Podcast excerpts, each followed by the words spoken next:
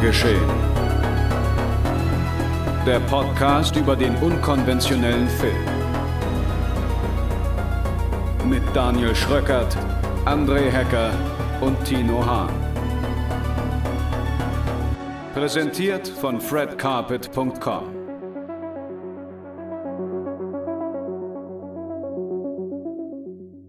Hallihallo und herzlich willkommen. Einen schönen guten Tag. Bienvenue zu Genre Geschehen. Episode 13, dem Genre Podcast mit kompetenter Beratung durch folgende Herren. Zum einen André Hecker. Guten Tag. Zum anderen Tino Hahn. Hallo. Ich heiße Daniel Schröckert. Wir heißen euch herzlich hier willkommen bei Fred Carpet und Genre Geschehen und das ist das heutige Programm. In der heutigen Folge beschwören wir ein mörderisches Elite-Internat in Simon Barretts Debütfilm Seance. Wir schauen Bob Odenkirk dabei zu, wie er vom Niemand zur Killermaschine wird in Nobody. Und wir machen einen Throwback in die 60er Jahre und versuchen in Angriffsziel Moskau einen Atomkrieg zu verhindern. So, zurück aus dem Einspieler und frisch ans Werk. Ich entschuldige mich schon mal vorab, falls ich heute ein wenig träger oder müde oder keine Ahnung, etwas neben der Kappe wirke. Dann liegt das vermutlich daran, dass ich noch an den Nebenwirkungen eines medizinischen Eingriffs laboriere. Und äh, der hat mich dann doch ein bisschen aus der Bahn geschmissen. Aber ich hoffe, ich bekomme meine Gedanken hier geordnet und vernünftig auf die Kette zu den nun folgenden Filmen. Und wir beginnen mit Seance, würde ich sagen, oder? Ja, machen wir das mutmaßlich am wenigsten befriedigendste zuerst, aber da kann Andrea gleich nach der Inhaltsangabe was zu sagen.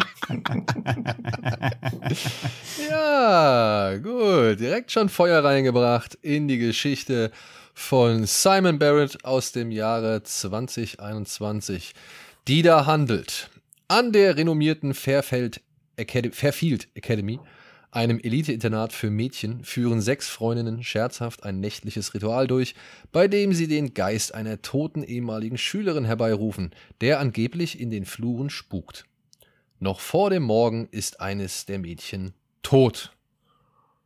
Das ist wirklich eine sehr knappe Inhaltsangabe, das sind ungefähr die fünf Minuten am Anfang.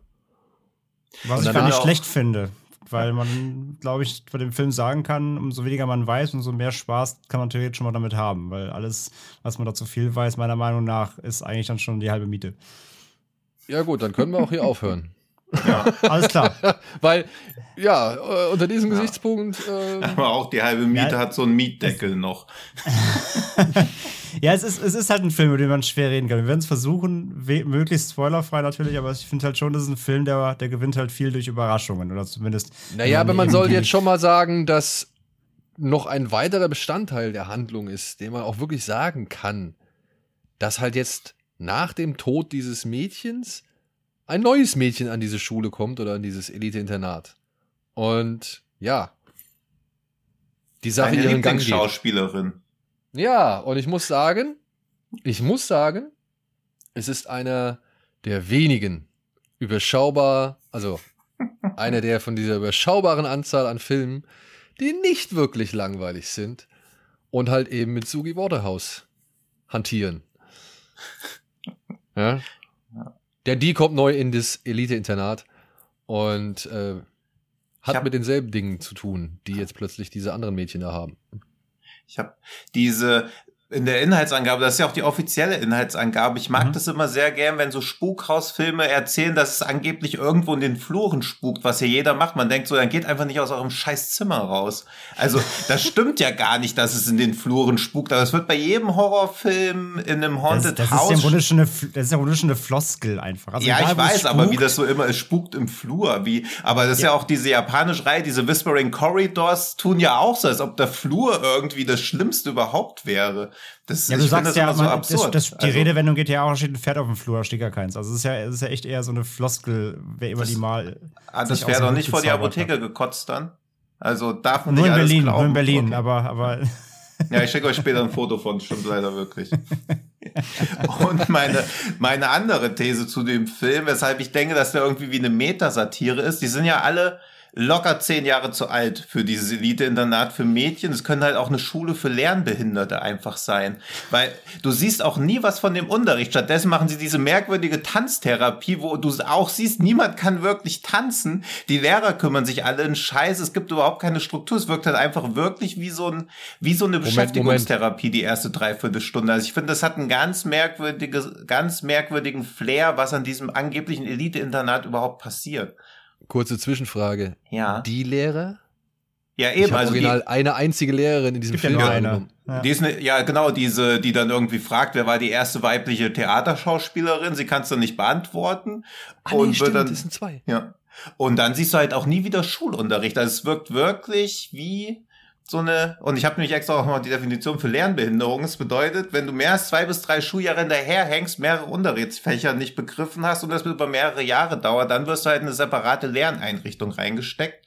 Und das Suki Waterhouse mit 29 in einem Elite-Internat für Mädchen da sein soll. Also es hat ein ganz Uncanny Valley-Gefühl, finde ich, mit dieser ganzen Elite-Internat-Settings-Sache. Ja, man, man sieht halt wenig von dem Elite, ne? Das ist ja. halt das, äh, genau, ja. ja. Also außer das, das, außer das alles aussieht wie bei Hogwarts. Ich hatte die ganze Zeit so Harry Potter-Feelings rein, so wie das da aufgezogen ja. so mit so mit so pompösen Sälen und so ein bisschen Kaminfeuer und also es sah ein bisschen aus, als ob du gerade äh, wie Arte guckst. Äh, aber, aber von dem ja, Elite-Unterricht siehst du eigentlich nichts. Nee. nee, und auch, dass die Klassengröße natürlich sehr klein ist, was aber eher dem Filmbudget, weil es sind ja auch, sieht man mal mehr als zehn Leute, von denen sechs Stück auch noch ha Hauptrollen im Film haben. Nee, mehr wohnen da ja anscheinend ja gar nicht. Mehr ja. Plätze gibt's ja auch nicht, ja. Ja.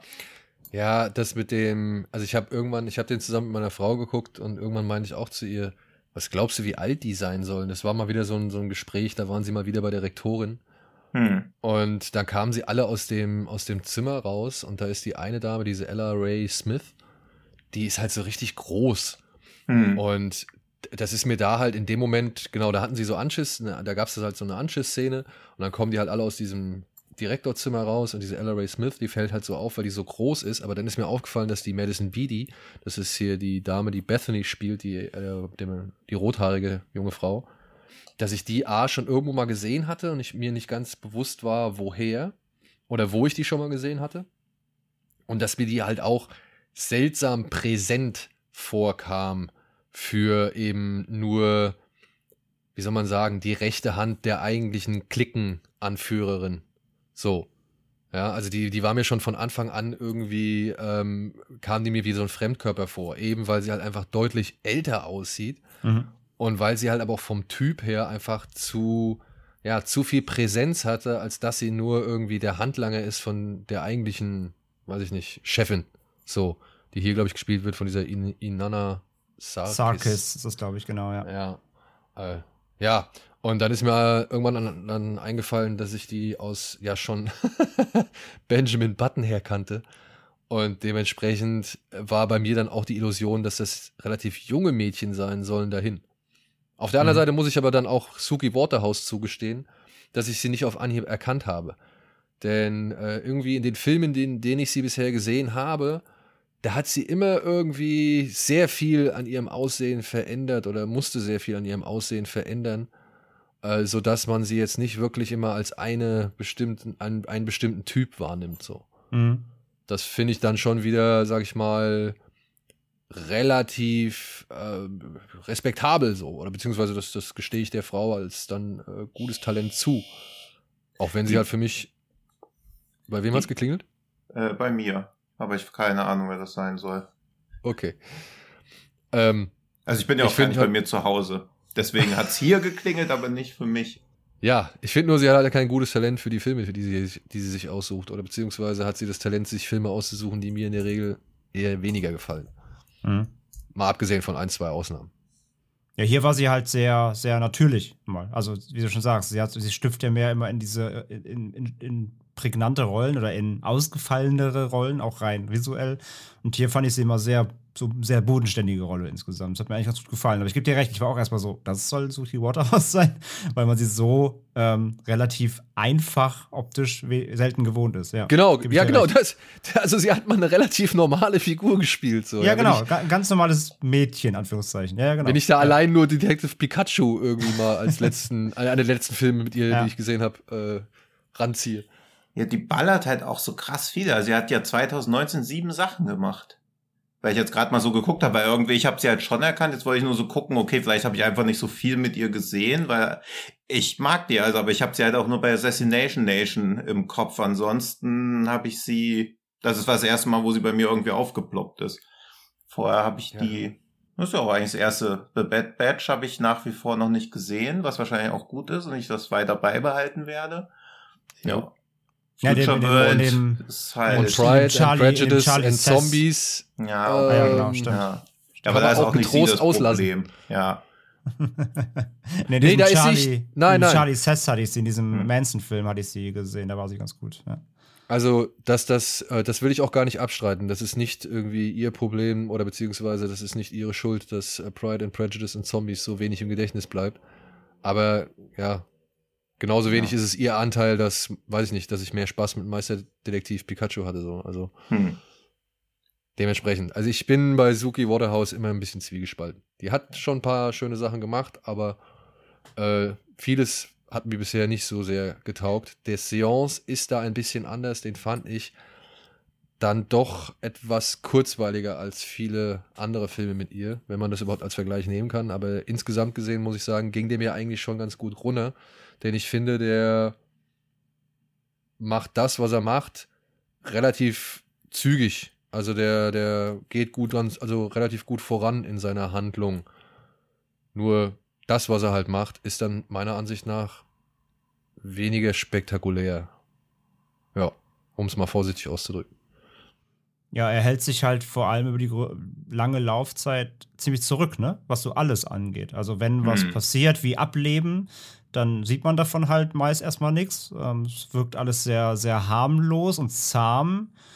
Ähm, ich glaube, was ich am spannendsten fand, so insgesamt in der ersten Hälfte oder so fast eigentlich, der fast bis zum Finale hin zumindest, ist dieses, er macht ja fast so eine Art Whodunit so ein bisschen auf, gepaart mit diesem Spiel eben, ja, spukt es hier wirklich? Also gucke ich gerade einen Haunted House Film oder ist es quasi doch eher ein Slasher? Ist es eine Mixtur aus beidem und dieses ein bisschen so miträtseln, was ist das hier jetzt? Auf was läuft es jetzt wirklich hinaus? Das war somit das Interessanteste noch an dem Plot, der eigentlich auch insgesamt nämlich ziemlich billow ist, aber dieses, die Figurenkonstellation zusammen mit dem, mit dem Rätselraten so ein bisschen, was passiert hier eigentlich gerade, ähm, das ging mir, also das hat mich am meisten dran gehalten, sag ich mal. Ja, da bin ich ungefähr bei dir. Ich muss ja. auch sagen, die Figurenkonstellation, dass sie sich dann doch irgendwie halbwegs zusammenraufen und erstmal zusammen agieren, fand ich ganz gut. Ähm, ich muss auch sagen, dass ich den Whodunit Aspekt am ehesten begrüßt hätte, hätte er den noch weiter ausgespielt. Mhm. Aber alles in allem muss ich sagen, dass da nichts wirklich so interessant genug war oder so gut ausgespielt worden ist, dass ich den Rest entweder ignorieren kann oder, oder über mich ergehen lassen kann. Oder dass er mich irgendwie zu packen versteht. Und deswegen war ich dann schon relativ, ja, also mein Interesse war ge äh, äh, schwindend gering. oder beziehungsweise immer geringer werdend. Ja weil ich irgendwie sich alles dann doch darauf hinaus oder darauf hinaus arbeitet, was man sich schon relativ früh dann denkt, weil ich finde halt, ja, er stellt am Anfang diese Möglichkeit auf, dass man sich zwischen zwei Genres vielleicht entscheiden kann, aber er forciert meiner Ansicht nach das eine Genre zu stark und das andere halt zu schwach, als dass man mhm. sich da irgendwie die andere große Frage, also so eine große, die Frage so groß in den Raum stehen lässt. So. Also ich habe mir die Frage eigentlich relativ schnell selbst erklärt ja. und genau daraufhin ist es hinausgelaufen. Und das ist so ein bisschen das, mhm. was ich bei Herrn, wie heißt der, Burnett? Barrett, ja, das ist ja eben Barrett. die größere Frage, die sich stellt. Warum ist das sein Langfilm-Regiedebüt? Ja, also. ähm, aber das bestätigt so ein bisschen meinen Eindruck, den ich bisher von ihm habe, denn ich habe vor allem viele seiner Arbeiten für Mr. Wingard gesehen. Hm. Und das ist immer alles solide. Das will ich ja gar nicht irgendwie in Abrede stellen. So, das sind ein paar, die haben ein paar gute Kills, die haben ein paar gute Spannungsmomente, die haben ein paar gute Darstellerleistungen. Hier und da wird es auch schön blutig und so weiter. Aber so wie bei Your Next, muss ich sagen, bin ich jetzt hier auch bei Seance so wieder so einen kleinen Hype erlegen und muss dann mhm. feststellen, mhm. ja, die kochen auch nur mit Wasser. Ja, ja genau, Deswegen. kann man kurz mal, ne, für, auch für die, für die ZuhörerInnen, mhm. äh, also der hat halt zum Beispiel unter anderem Your Next geschrieben, ne? das ist ein Drehbuchautor eigentlich, genau. genau. Um ja. das einfach auch, auch zu gesagt zu haben, wer ihn nicht kennt und das jetzt eben Regiedebüt, äh, bin ich bei dir, stimmt schon. Also dafür, dass er auch schon so viel im Genre gemacht hat oder generell im Genrefilm, ähm, merkt man jetzt hier bei Seance, bei seiner eigenen Arbeit dann irgendwie nicht, dass er aus den anderen irgendwie was gelernt hat, sondern macht ja. teilweise gleiche Fehler wieder. ähm, weil du sagst eben gerade schon, der eine Genre-Part ist halt nicht stark genug, beziehungsweise wird mehr forciert als der andere. Ähm, das Ding ist halt der eine Genre-Part, der, der quasi den Grusel bringen sollte, der ist nicht wirklich gruselig, denn der arbeitet im Grunde mit Geisterbahntricks die ganze Zeit, die relativ schnell verpuffen und dich jetzt nicht irgendwie auf, auf vom, vom Sitz aufschrecken lassen, selbst wenn du jetzt irgendwie auch ein schreckhafter Mensch bist bei in dem Genre. Oh, meine Frau ist schon ein, zwei ja, Mal zusammengezogen. Ja, ach stimmt, du hast den Proof ja gemacht quasi. Ja, okay. Mhm. Ja, gut. Okay, okay das wollte ich nämlich auch noch abfragen, aber. Dann ist das nämlich wieder, okay, dann, okay, dann nimmst du es zurück, dann ist das natürlich ja. wieder mein, mein Genre-Auge. Okay, na gut, dann, dann lasse ich ihm das. Ähm, aber ich gebe dir recht, dass er das zu schnell auflöst. Also er macht es dann doch zu schnell klar, ähm, wo der Hase dann doch hinläuft. Und ich sage auch mal so, einen Teil des Finales in der Auflösung habe ich auch tatsächlich schon nach der Hälfte mindestens erraten gehabt, der auch wirklich dann so eingetreten ist. Also das stimmt ja, schon. Das ist schon, das ist schon sehr vorhersehbar teilweise, ja. Weil er ja, halt, halt eben auch das nicht so runterspielt, sondern er schafft es halt schon, eine gewisse Aufmerksamkeit für gewisse Dinge zu schaffen. Mhm. Und wenn sich diese Dinge dann irgendwie als, weiß ich nicht, Proof Point oder also als, als Merkmal oder sonst irgendwas erweisen, mhm dann ist man natürlich schon so ein bisschen enttäuscht, weil man sich halt ja schon selbst irgendwo bestätigt sieht, äh, als jemand, der es irgendwie zu sehr geahnt hat, weißt du? Also wenn mhm. du jetzt schon ein paar Filme gesehen hast in dem Bereich, dann glaube ich, fällt dir auch sowas auf. Wie gesagt, meiner Frau fällt sowas nicht unbedingt auf, aber die lässt sich aber auch, sag ich mal, mehr von diesen Stimmungen dann leiten oder von diesen Stimmungen beeinflussen, die der Film versucht zu erzeugen. Und bei dem einen oder anderen Schock hat es auch geklappt.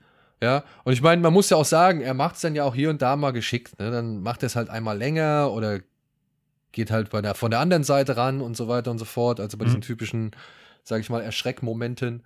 Da, da hat er ja durchaus eine Variation drin und das ist ja auch in Ordnung. Aber das funktioniert halt eben für Leute, die halt schon, sag ich mal, jetzt doch 25 Horrorfilme gesehen haben, vielleicht nicht mehr ganz so gut wie für Leute, die halt normalerweise nicht so viel mit dem Thema zu tun haben. Ja, mhm. ja und das hat er ja zumindest in seinen vorherigen Drehbucharbeiten versucht, irgendwie aufzubrechen. Also Your Next hat für mich auch nicht funktioniert. The Guest finde ich super. Da hat es auch gut auch funktioniert. Blair Witch liegt also, Nein. da kann er wenig dafür. Das ist ja eher so Schadensminimierung. Ich meine, das Blair Witch Remake, wie soll das irgendwie den Erwartungen gerecht werden? Aber auch da waren die letzten 15 Minuten, finde ich super.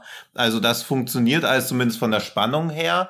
Aber dass sein eigenes Regiedebüt jetzt so relativ 0815 verläuft und man aber trotzdem merkt, dass er immer mal versucht, so Genrekonventionen kurz aufzubrechen, wie zum Beispiel, wenn einer der Bösen oder irgendeiner der Gegner niedergeschlagen wird und dann sagt jemand, schlag noch mal drauf und dann wird noch mal draufgeschlagen, dann denkt man so als Zuschauer, ah, okay, endlich haben sie mal verstanden, dass die Leute noch mal aufstehen, wenn man die nicht totschlägt und dann steht die Person trotzdem noch mal auf. Also ja, was, da, was ja, soll das ja, dann? also da, da ist man erst, geärgert, ja. ja, da denkt man erst so, okay, das ist recht smart, aber dann läuft's halt doch, dann verpufft das halt wieder so ineffektiv. Und das ärgert mich dann halt ein bisschen, gerade weil so ein Film wie Seance ja bei mir viele so Checkboxen. Also ich mag diese ganze Internatsache, ich mag das mit so Fraternities oder so, wenn dann so Klickenwirtschaft irgendwie existiert, wenn alles so abgeschlossen ist, wenn auch niemand wirklich auf die Idee kommt, die Polizei zu rufen, weil das ist ja auch noch so ein ja. Punkt. Also eigentlich dürfte ja. sowas ja auch nicht passieren, aber da bin ich ja schon, weil ich ja ein sehr großer Scream Queens Fan bin, wo auch niemand auf die Idee kommt, jemals die Polizei zu rufen. Sowas finde ich halt auch cool, wenn ein Film mich das auch gar nicht fragen lässt, warum zur Hölle machen die nicht das und das, sondern ich glaube halt einfach, dass es wie so ein abgeriegelter Mikrokosmos ist, in dem eigene Gesetze gelten. Aber auch das schafft er gar nicht, das wirklich so glaubwürdig abzustecken. Also es ist halt alles irgendwie so erstaunlich inkonsequent. Also mir haben noch am ehesten die letzten fünf Minuten des Films gefallen, aber der Anfang war ein bisschen wack. Dann soll ja diese ganze Zeit diese Mobbing-Dynamik existieren, wo ich mir auch denke, okay, so schlimm ist das Mobbing jetzt halt auch nicht. Das ist ja eher so, das ist ja fast wie Necken. Das ist ja auf so Prank-Level.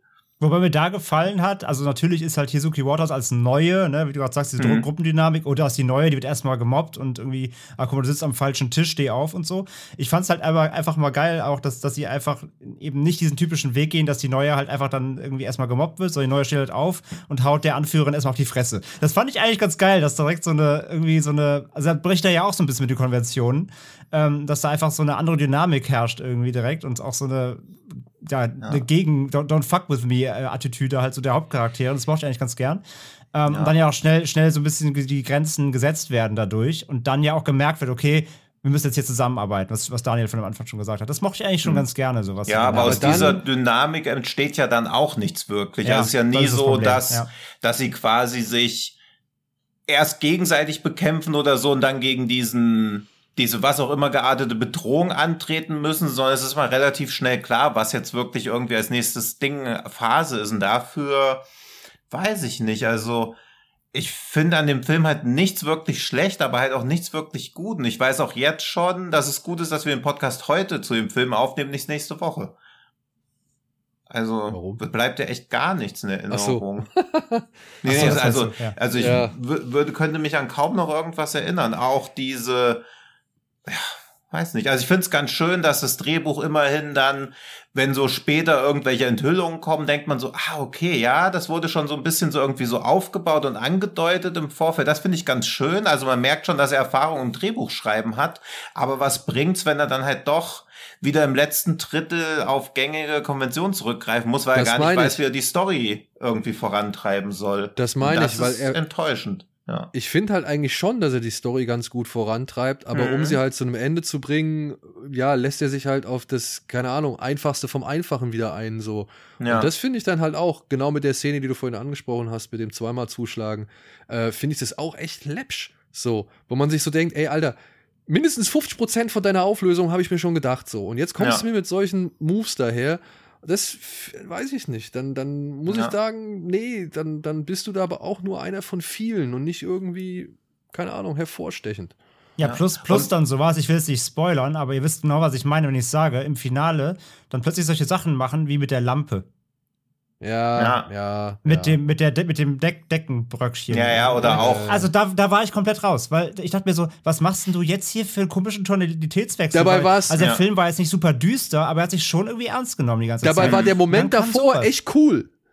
Ja, der davor war cool. Ja. Der Moment davor war echt cool, aber, aber genau das, das, ja. Das dann, da war ich so, hä, was ist das denn jetzt? Plus, wie, wie hat euch der Soundtrack gefallen? Oder ja. beziehungsweise nicht der Soundtrack, wie hat euch der Einsatz des Soundtracks gefallen? Ey, also ehrlich, nach Cruella bin ich halt einfach auch ein bisschen sensibilisiert für dieses Thema und einen Needle Drop mit einem Needle Drop zu machen, ist für mich vielleicht gerade mal ein bisschen zu viel des Guten, wobei man es halt einfach machen kann, so, ne? Aber, ach, weiß nicht. Also ich fand ja, also ich fand ja, das war quasi, das war das Negativ-Gegenbeispiel zu It Follows. Weil der Soundtrack hier bei Seance spielt halt schon stark auf dieser 80s Carpenter-Schiene. Mhm. Und wo It Follows wirklich das Beispiel ist, wie du damit wirklich Suspense aufbaust, ist Seance für mich wirklich das Negativbeispiel. Nämlich, er spielt, er spielt diese Doodle-80s-Mucke die ja. ganze Zeit ab, obwohl nichts passiert. Der, ja. Da steht quasi, der Raum steht still, es gibt keinen Spannungsaufbau, aber die Musik will es dir quasi implizieren, obwohl die Bilder nicht dazu passen. Und das macht er ständig. Das ging mir richtig auf den ja. Zeiger, weil der Soundtrack war per se ganz cool, aber der wusste überhaupt nicht, wie er den einsetzt. Ja, Furchtbar. das ist ja, dieses Sicker Man ist ja ein Projekt von diesem Tobias Fethake, der anscheinend aus Hannover oder so kommt, oder zumindest da studiert hat, und der viel mit so mhm. Soundcollagen und so arbeiten und dann auch einen Soundtrack für Mucksmäuschen still gemacht hat.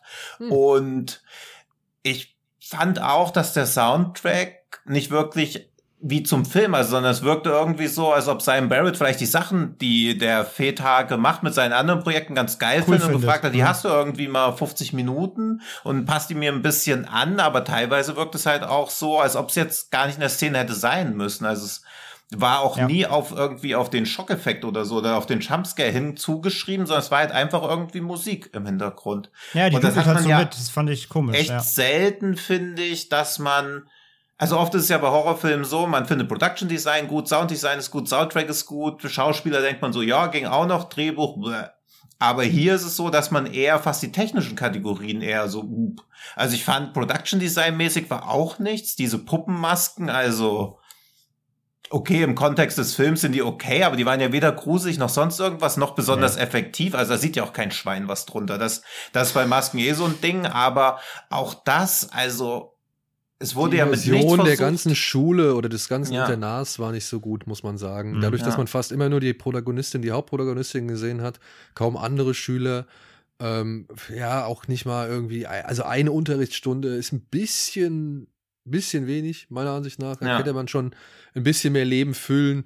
Und ja, klar, einmal haben sie sie komplett da aufgereiht, so, aber das, ja, ich weiß nicht, das wirkte alles sehr steril und leer und ja, ja nicht, nicht überzeugend.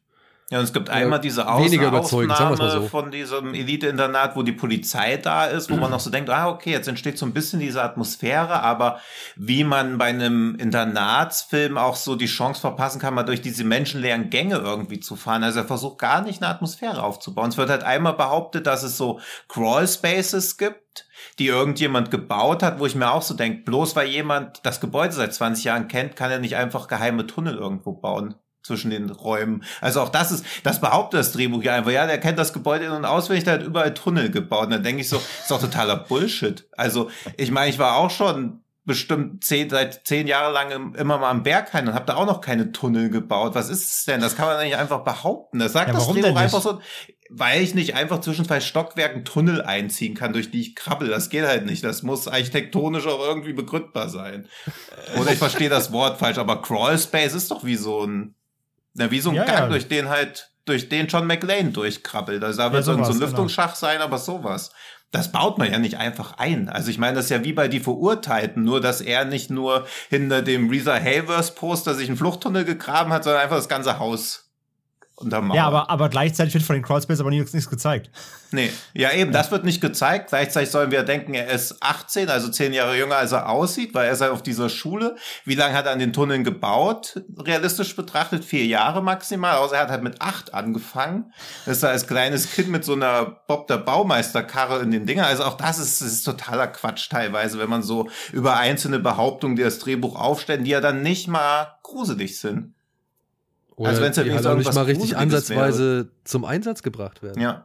Oder es gibt halt Crawl Spaces zwischen den Zimmern in der Decke, aber niemals hört jemand ein Geräusch da. Also es steht halt immer nur irgend hinter irgendeinem Vorhang irgendjemand. Aber man hört nie was in der Decke oder unterm Bett, man hört nie was in den Wänden. Bloß, wie kommt man durch so ein Crawl Space in den Raum rein, ohne dass jemand den Crawl Space sieht? Also auch das. Oder dich hört. Ja, also beides.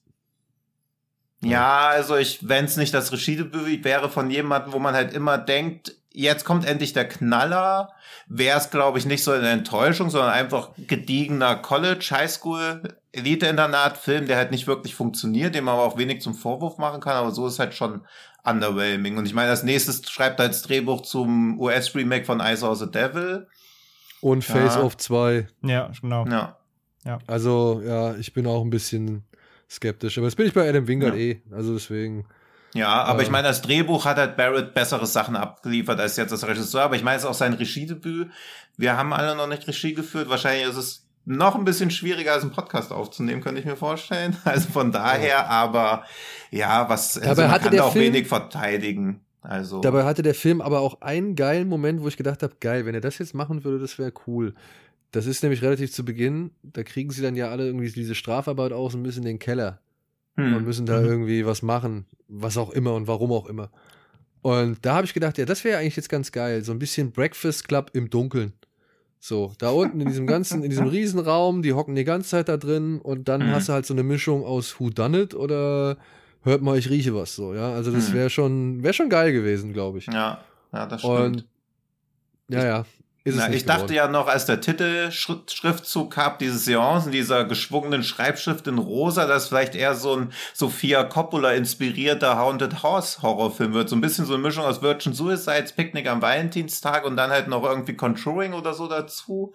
Das dachte ich halt irgendwie, dass es auch schafft, so eine, so eine, ja, diese leicht melancholische Atmosphäre, die ja oft so Highschool-Elite-Internat-Filme haben, weil irgendjemand tot ist und man ja auch, was ich schön fand, dass das Mädchen, was als erstes stirbt, ja nicht einfach nur das erste Opfer ist, sondern dass deren Tod immer noch so ein bisschen nachwirkt, was ich auch bei Twin Peaks schön finde, dass Laura Palmer tot ist, aber quasi ihr Tod und ihr, der Verlust permanent irgendwie im Raum steht. Aber das hast du bei Seance auch nur so am Anfang, dann gibt's den nächsten Toten, beziehungsweise die nächste Tote und dann ist halt auch einfach nur, ja, ist halt mal wieder jemand gestorben. Wie hieß dieser Teenager-Film mit der auch mit der mit dieser verschwundenen Orchesterspielerin? Die äh, Knife and Skin, an den musste ich halt auch denken, wo auch dieser Tod so die ganze Zeit so drüber schwebt. Also das mag ich ja sehr gern, wenn im Horrorfilm Tod nicht nur mal so kurzes Peak, also eine Szene selbstzweckhafter Gewalt darstellt, sondern wenn es halt wirklich irgendwie ein Verlust ist, an dem auch alle irgendwie zu knabbern haben. Das mag ich ja immer ganz gern, weil das halt viele Horrorfilme, Slasherfilme ja auch nicht hinkriegen, den, das Le dem Leben irgendeinen Wert beizumessen. Weil es halt, wenn du irgendwas verlierst, was keinen Wert hat, dann ist es halt einfach nur so ein Schauwert und das ist bei Horrorfilmen ja eh dann immer oft reizlos. Ja, das, das stimmt jetzt schon, aber was du gesagt hast von wegen mit der ersten Leiche, naja, die hat ja schon einen Plot Plot-Relevanz, sag ich. Ja, meine ich, also, dass zwar, sie, dass diese Carrie tot nicht, ist, das ja, zählt. Das ist, also, das ja, ist ein ja. Verlust wirklich, aber genau, alle anderen genau. sind halt einfach weg. Ja, ja, genau. Ja, okay, ja, das stimmt. Ja, und das ist halt ein bisschen schade, also, dass so dieses, dass über diese Carrie, also das hast du ja auch ganz selten, dass der Name vom ersten Opfer in irgendeinem Film nach 20 Minuten jemals nochmal erwähnt wird. Mhm. Und das ist ja dann immer so. Also das fand ich ganz schön, aber da so diese, so eine Nostalgie oder so ein Verlust, dieses Melancholie rauszukriegen, hat das Drehbuch ja auch nicht hinbekommen. Nee, dafür ist, ist auch, halt auch, dafür will auch jetzt zu leichtfüßig sein, weil er will ja, ja. gar nicht wirklich melodramatisch werden, sondern es geht ja dann doch eher um den Show-Effekt irgendwie. Naja, und, und dann. Naja, und, und dann, halt wie gesagt, und, und, und jeder, der dann darauf wartet, der, der kann zumindest dann noch irgendwie, im Finale noch irgendwie plötzlich ein bisschen Splatter, wo er sich dachte, ja gut, das muss jetzt irgendwie auch noch rein. Ich meine, wenn man sich dann eben Your Nexon so anguckt, hat, dachte er sich wahrscheinlich auch so, ja gut, die Leute, die meine, meine Drehbücher kennen, die erwarten das wahrscheinlich, da wird noch ein bisschen mhm. gesplattert plötzlich, obwohl vorher, wie gesagt, der ganze Zeit ja. eher, eher, eher, sogar abgeblendet wird. Das war dann ja. aber auch nur noch so, ja, okay, hab, ja, so als ob er irgendwie, hier sind drei Liter Kurzblut für den ganzen Film, teile sie dir gut ein und am Ende ja. merkt er so, ach scheiße, so, ich habe ja erst 200 Milliliter verbraucht, ja, ja jetzt genau. hier ja. nochmal so eine. Szene vorm Ende. Da brauchen wir auch kurz nochmal zwei Szenen für die ja. Gorehounds, genau, das war aber auch nur noch so, ja okay. Ich muss fast echt sagen, dass irgendwie das, das, das, das Schönste an dem Film war echt diese, diese Subplot-Liebesgeschichte, die zwar nicht wirklich ausgeführt wird, aber die irgendwie ganz, ganz niedlich war irgendwie. Aber die spielt ja auch wirklich keine, keine wirkliche Rolle, nee. aber die war irgendwie nett, dass sie drin war, aber ich weiß auch nicht warum. Also sie, weißt also die fühlte sich irgendwie echt an, obwohl es nicht viel Relevanz im Film hat, aber das fand ich irgendwie ganz, ganz nett. Aber damit ja. macht er ja auch nicht wirklich was, leider eigentlich. Ja. ja, aber so sieht halt auch, wenn irgendein hetero-Horrorfilm-Drehbuchautor sich eine lesbische Liebesgeschichte einfallen lässt, so sieht das dann halt auch aus. Ja, das also ist glaubwürdig halt, ist das ja auch alles null. Gut. So. Da wären wir ja schon beim Stichwort für den nächsten Film. Ich glaube, wir haben jetzt hier lang genug über Seance geredet. Also aber, aber, haben wir jetzt aber, auch aber wir haben jetzt aber auch, aber wir haben jetzt auch sehr viel drum geredet eigentlich, ob wir jetzt wirklich den Film eine Empfehlung aussprechen würden oder nicht, muss ich auch sagen. Also was, was sagen wir denn jetzt den ZuschauerInnen? Hey, Mittelmaß, meiner Ansicht nach. Ja. Kann man sein lassen, kann man aber auch machen. Also wirklich. Der macht jetzt nicht wirklich so viel schlecht, ja, also richtig schlecht oder falsch.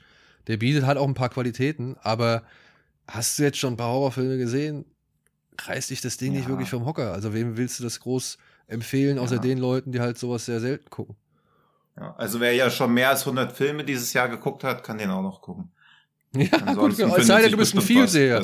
Genau, also es sei denn, man guckt sich sehr viel an und kann halt gewisse Dinge abstrahieren und gutieren und irgendwie auch mal ein Auge zudrücken darüber, dann kann man sich den auch angucken. Kein Problem. Ja, ihr könnt ja mal unter dem ja, unter dem Social Media Posting zu dieser Folge kommentieren, nach wie vielen Minuten ihr etwaige Twists habt kommen sehen. ja, würde mich auch mal interessieren. So. Völlig. Plus wie viele Filme ihr dieses Jahr schon gesehen habt. Wir bilden dann so einen Quotienten. Ob man mit viel Genrekenntnis den Twist noch früher kommen sieht. Ein Quotienten. Heißt das ein Quotienten? Keine Ahnung. Okay. Der Genre-Quotient. Ja. Tinos also, Genre-Quotient. Ja, so 100 Filme gesehen, Twist nach 17 Minuten gesehen. Silke hat dieses Jahr drei Genrefilme gesehen, den Twist erst dann gesehen, wenn er kommt und das im Verhältnis gesetzt. Ergibt doch, wie sehr man Twists vorhersieht, je mehr Genrefilme man guckt. Das ist jedenfalls jetzt die wissenschaftliche These, die wir dann mal überprüfen müssten. Okay. Ja. GQ. Aber kommen wir mal zu einem zu einem twistlosen, aber dafür umso bleihaltigeren Film. Ja, der halt auch genauso, also der eigentlich genau das liefert, was man sich von ihm erwartet. Wenn man erfährt, dass das der Regisseur von Hardcore Henry oder Hardcore ist Ilya Neishulle, der einen neuen Film an den Start äh, gebracht hat oder jetzt an den Start bringt. Ab dem 1. Juli in deutschen Kinos, aber mittlerweile auch schon über diverse US-Streaming-Services verfügbar. Genau wie Seance ist leider auch erst nur über die amerikanischen Dienste äh, verfügbar. Aber jetzt die Rede ist von Nobody. Darin geht es um Hutch Mansell. Das ist ein Vorstadtpapa, unauffälliger Ehemann und Nachbar, ein Niemand. Als eines Nachts zwei Diebe in sein Haus einbrechen, wird Hutchs lange brodelnde Wut entfacht und entfesselt eine Vergangenheit, die er hinter sich lassen wollte. Bam. Klingt wie ja. John Wick, stammt vom Drehbuchautor von John Wick und beinhaltet auch sehr viele Bestandteile, die John Wick haben schon beliebt werden lassen. Hm. Ja. Unter anderem halt grobe Gewalt, viele Schusswechsel, trockener brutaler Humor und ja, böse, böse russische Endgegner. ja, und halt einfach nur ein, äh, ein Kinderarmband statt einem Hund halt, ne? ja. Ja. Als Triggerpoint quasi. Aber müssen wir jetzt hier lange um den heißen Brei reden? Der war in Ordnung. Also, ja. ich hatte meinen Spaß mit dem. Ich finde, wie bei Nice Huller zuvor schon in Hardcore Henry, ähm, das letzte Drittel fühlt sich irgendwie ein bisschen, ich will es nicht, ich glaube, es ist nicht das richtige Wort, aber das ist mir damals schon bei, bei Hardcore aufgefallen. Ich fand es ein bisschen langweilig, weil man mhm. zuvor schon so viel gesehen hatte, was eigentlich echt viel Spaß gemacht hat und, und schon gut war und so. Und irgendwie über die Distanz hinweg hat sich das so ein bisschen vom Unterhaltungswert nach unten geschraubt, so. Also ich, ich war vom Ende jetzt hier bei Nobody nicht mehr ganz so euphorisch dabei wie am Anfang. Ich fand halt auch, dass ich am Anfang, also ich mag ja, wenn so Charaktere etabliert werden, aber das hat schon ewig gedauert. Plus hatte das auch so eine merkwürdige träumerische Qualität schon, dass er halt immer wieder zu spät mit, mit der Mülltonne rauskommt, Woche für Woche. Also ich meine, das war ja gar nicht mehr in irgendeinem Realismus verankert. Das hatte irgendwas, also ich fand ihn irgendwie so fiebertraumartig am Anfang dann auch schon, wo sich seine Wut dann immer mehr entlädt. Bloß das auch gar nicht, wenn man dann erfährt, was seine Vergangenheit ist, dann auch gar nicht mehr klar wird, wie er überhaupt zu diesem Typen werden konnte, der dann wieder zu dem wird, was er vorher war. Also ich, das, diese Transformation verstehe ich halt überhaupt nicht. Und dafür nimmt die halt auch viel zu viel in Anspruch und ist dann auch auf einmal da. Also die erste halbe Stunde wirkt so, als ob sie auf irgendeinen Twist hinausläuft, aber dann kommt gar kein Twist. Aber es wird doch einigermaßen erklärt, warum er sich dazu entschieden hat. Ja, ja, aber nicht, wie er zu einem Typen geworden ist, der jede Woche zu spät mit der Mülltonne rauskommt. So. Also das ist halt, das fühlt sich halt so ganz merkwürdig, dass halt so sehr exaltiert und sehr übertrieben ist, dass sich das immer, also dass ja im Alltag immer wieder exakt gleich abspielt. Also es war ja fast schon so zeitschleifenartig, wo ich ja, so denke, ja, okay, ich verstehe den Punkt, den der Film hier machen will, aber es jetzt nochmal und nochmal wiederholen, also irgendwie, bis der Film in die Gänge kommt, dauert es schon erstaunlich lang, finde ich. Ja, ich glaube, ich glaube, an der Mülltonne muss man sich da gar nicht zu sehr aufhängen als Symbolik. Ich glaube, damit wollten, wollte er wirklich nur dieses, der Alltagstrott verdeutlichen. Ja, ja, klar. Halt. Ich gebe dir vollkommen recht, das hätte man vielleicht nicht dreimal wiederholen müssen, hätte vielleicht auch zweimal gereicht. Ähm, ja. Aber dem würde ich jetzt auch nicht so viel Bedeutung beimessen. Sonst bin ich aber bei Daniel. Ähm, ich fand auch, dass er es eigentlich relativ gut gemacht hat, das einzuführen, warum er seinen Lebenswandel haben wollte. Der ist, der, der ist zwar auch platt, das kommt ja erst später im Film, mhm. äh, diesen kleinen Rückblick eben. Ähm, das ist zwar auch relativ platt nach dem Motto, äh, das will ich auch so, war ja quasi die Message. Ähm, aber das erklärt er ja schon in seiner, in seiner Minimalistik. Ja, aber man denkt so, okay, das ist jetzt wirklich die Erklärung. Also es fühlt sich halt so, ja, schon irgendwie ein bisschen faul an. Also was der ganze Film, also es klingt jetzt irgendwie gemeiner, als es irgendwie ist. Der ganze Film, also in fünf Jahren, wenn irgendwie diese ganze Artificial Intelligence weit genug ist, oder auch in fünf Monaten wird ja einfach jemand Bob Odenkirk durch Keanu Reeves ersetzen und das Ding hochladen und sagen, das ist schon Weg 4 und alle werden es glauben. Also, das ist ja wirklich, da passiert ja kaum irgendwas, was ihn absetzt von irgendwas anderem, außer dass ich finde, bei Nobody der Humor besser sitzt. Also wie er dann immer den Leuten, die schwer verletzt sind, dann erzählen will, was eigentlich früher mit ihm passiert ist und die währenddessen ausbluten oder so. Das ist zweimal sehr lustig, finde ich. Also das sind zweimal ganz gute Gags. aber die Tonalität dann am Ende im Finale, wenn dann irgendwie dann noch Christopher Lloyd schwer bewaffnet mit Schrotflinten auf einmal rumläuft, das ist schon ein bisschen albern. Also auch da weiß ich gar nicht, was für eine Tonalität. Also will das so ein bierernster, bösartiger Rachefilm sein oder soll das eigentlich auch schon so ein bisschen so slapstickartig sein? Das also ich, ich, hatte, halt ich, hatte, ich hatte bei dem Film eigentlich gerade, weil du eben auch anfängst mit von wegen hier ähm, Groundhog Day Anfang. Ich mhm. habe den von Anfang an eigentlich eher fast schon wirklich als, als klar humor mit humoristischer Ebene mhm. gesehen. Also deswegen sagte ich ja auch schon, äh, als wir letztes Mal kurz drüber, mal kurz drüber geschrieben hatten, ich fand sogar für mich hat er am Ende zu wenig Humor gehabt, weil er dann wirklich in seinem Blei ersoffen ist und dann wirklich mhm. nur auf Action gegangen ist. Und also zum Beispiel, dass, dass Christopher Lloyd da eben natürlich mit seinem Alter, und er wird ja auch eben, das ist halt sein Vater hier, da in der Szene zum Beispiel im, im Altersheim und so, ähm, fand ich irgendwie einen coolen Charakter natürlich irgendwie, weil völlig übertrieben, dass so ein ja. super alter Mann da noch irgendwie mit, mit Schrotflinten romantiert, der, weil er anscheinend auch eine entsprechende Vergangenheit irgendwie mitbringt. Mhm. Ähm, das fand ich sogar irgendwie cool und passt irgendwie zu diesem quirky Beginn so und dass das ja auch mit Bob Odenkirk natürlich hier eine Hauptfigur ist, der du ja eigentlich sowas erstmal in erster Linie nicht abkaufen würdest, weil er ja auch einfach rumläuft, der letzte Biedermann natürlich, der mhm. mittlerweile geworden ist.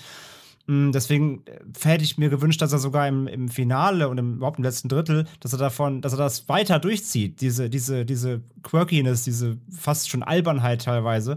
Und ich fand eben im Finale hat das, hat das rausgenommen eher. Da war es dann wirklich einfach wirklich nur noch Ballerei. Ähm, deswegen, ich mochte das eigentlich sehr gerne, dass er diese leicht schräge, ähm, diesen schrägen Humor da mitbringt irgendwie. Ich fand das, das hat ihn ein bisschen, echt ein bisschen abgeholt. Ja. Das mochte ich. Ja, aber er driftet ja, ja also ich meine, es gibt ja noch diese Szene dann in den Credits, wo einfach Christopher Lloyd und Razor mit diesem Auto voller Waffen rumfahren. Also je weiter der Film läuft, desto alberner und weniger ernst zu nehmen wird da. Dafür ist aber die ersten 30 Minuten, finde ich, zu ernst. Oder auch dann immer mit seiner Familie, die Szenen, die sind halt irgendwie zu ernst. Also ich finde, er hat eine sehr uneinheitliche Tonalität, weil manchmal soll man halt lachen, dann soll man wieder irgendwie von der krassen Action, weiß ich auch nicht, ergriffen sein oder so denken, oh, okay, hier geht's ja schon richtig zur Sache. Also ich verstehe nicht so ganz, was der Film emotional bei mir auslösen will. Ich muss, ich bin da auch ein bisschen mehr bei Tino. Ich muss sagen, der Humor, der zu Beginn eingestreut wird, der passt sich dem tristen, zeitschleifenmäßigen Setting ganz gut an, weil es ist sowohl deprimierend, was ihm da passiert oder was er da irgendwie durchleben muss. Also man soll irgendwie so ein bisschen Anteil nehmen an seinem, an seinem blassen und grauen Alltag. Und das wird natürlich dann mit so Situationen unterfüttert, die jeder von uns kennt, über die man immer lacht, also die, über die man lachen kann und so weiter. Und dann halt natürlich kombiniert mit dem Bedürfnis des Zuschauers eben, ja, etwas zu sehen, was man auch gerne mal machen würde, wie eben halt den Leuten im Bus mal so richtig auf die Fresse mhm. geben. So, weil man sich halt irgendwie schon all die Tage so viel hat gefallen lassen und so viel geschluckt mhm. hat. Und dann halt die Befriedigung zu haben, dass da einer ist, der wie ich ist, der halt auch immer so viel frisst und schluckt und, und macht und tut und jetzt einmal Dampf ablassen kann. So, das finde ich ja. alles cool, das finde ich alles legitim. Das bleibt aber alles irgendwie meiner Ansicht nach auf einem Niveau oder auf einem Level, in einem Umfeld, in einem Vakuum so. Und ja, je weiter der Film voranschreitet und das halt wirklich dann spätestens im Showdown, da überzieht Nice Huller meiner Ansicht nach den, diesen Humorgrad so. Und wenn dann ein Christopher Lloyd durch einen Kugelhagel durchwackelt wie so ein Pinguin mit ja. zwei Knarren im Arm so, von denen er nicht eine abfeuern könnte, ohne dass es ihn, keine Ahnung, mindestens mal von den Beinen reißt, dann muss ich sagen, ist bei mir halt der, der, die Suspension of Disbelief oder, oder der, der Grad des, des äh, Mitgehens. Hm ist da halt ein bisschen überreizt oder überzogen. Ja. Ich finde das nicht schlimm, ne? Das ist okay, das kann der, kann er machen. Nur, ich hätte gesagt, hätte er einfach darauf verzichtet, Christopher Lloyd da irgendwie äh, mit, mit einem Schutzpatron oder mit, mit einem Arm, Plotarme irgendwie da durch die Gegend stolpern mhm. zu lassen, dann hätte es dem Film meiner Ansicht nach etwas ja. besser getan. So. Ja, weil also die Szenen im alten Altersheim sind ja super mit ihm, dass genau. er quasi, also so im Sitzen ist er noch in der Lage, sich zu verteidigen, aber dass er dann auch rumlaufen kann auch und so, das ist halt unfreiwillig komisch. Und, und dann halt auch noch gepaart mit, ja, der Figur von RZA, wo ich mir halt so denke, ja, ihr musstet ihn irgendwann bringen, so, aber hm. hättet ihr ihn jetzt einfach Radiostimme sein lassen, wäre es auch okay gewesen, so. Ja. Also, ähm, das war jetzt so, ich weiß nicht, ich glaube, da hat, hat er ein bisschen Schwierigkeiten gehabt, sich zu entscheiden, was er letztendlich dann ausspielen will und ja. was er ausspielen muss. Und ich ja. frage, also ich, ich stelle in, in, in, Frage, ob das alles so nötig gewesen wäre. Aber ich sage gleichzeitig, nichts davon ist wirklich so schlimm, dass ich da jetzt sage, dass ich da mit einem miesen Gesicht rausgehe. So, ich, wenn ich dann irgendwie jetzt Typen auch mit, keine Ahnung, durchs Fenster fliegen sehe und fünf Mhm. Meter weiter fliegen sehe und so weiter, dann bin ich auch an dem Punkt angelangt, wo ich sage, ja komm, dann let it go, ja. Also dann, dann hau Ja. raus, gib mir was. Und da muss ich dann sagen, ja, hätte man vielleicht am Ende auch noch mal ein bisschen auf die Tube drücken können. Weißt du, wo er denn den Quatsch irgendwie hochdreht, da hätte er auch noch mal die, die Gewaltschraube noch ein bisschen Hm. höher schrauben ge- können. Generell ist das ja, glaube ich, was bei uns auch eher so aus und spricht, so ein bisschen diese hohe Erwartungshaltung, die wir an Neischuller haben, weil Hardcore Henry hatte natürlich auch seine Längen, aber war natürlich trotzdem ein Brett. Dann hat er diese, dieses krasse Musikvideo gemacht und alles, was er macht, ist ja technisch auf so einem hohen Level, dass man bei Nobody zeitweise halt auch dachte, okay, das ist jetzt ein neuer Langfilm von ihm, da hätte ich aber auch mehr erwartet. Gerade so im Finale hätte man noch ein bisschen mehr erwartet, ohne dass das Finale irgendwie dadurch geschmälert wird. Also vor 15 Jahren hätte man gedacht, was zur Hölle ist denn da los? Also, aber inzwischen ist halt auch irgendwie dies, ja, die Anspruchshaltung halt einfach so hochgegangen. Und was ich persönlich ein bisschen schade finde, weil der Film basiert ja auf einer Idee von Bob Odenkirk, der wohl selber irgendwie zu Hause überfallen wurde und dann die auch die Einbrecher irgendwie im Keller festhalten konnten und dann angepisst war, wie die Behörden damit umgegangen haben und sich dann halt auch so vorgestellt hat, was los wäre, wenn er halt ein Badass wäre und wie er mit den Leuten umgehen würde.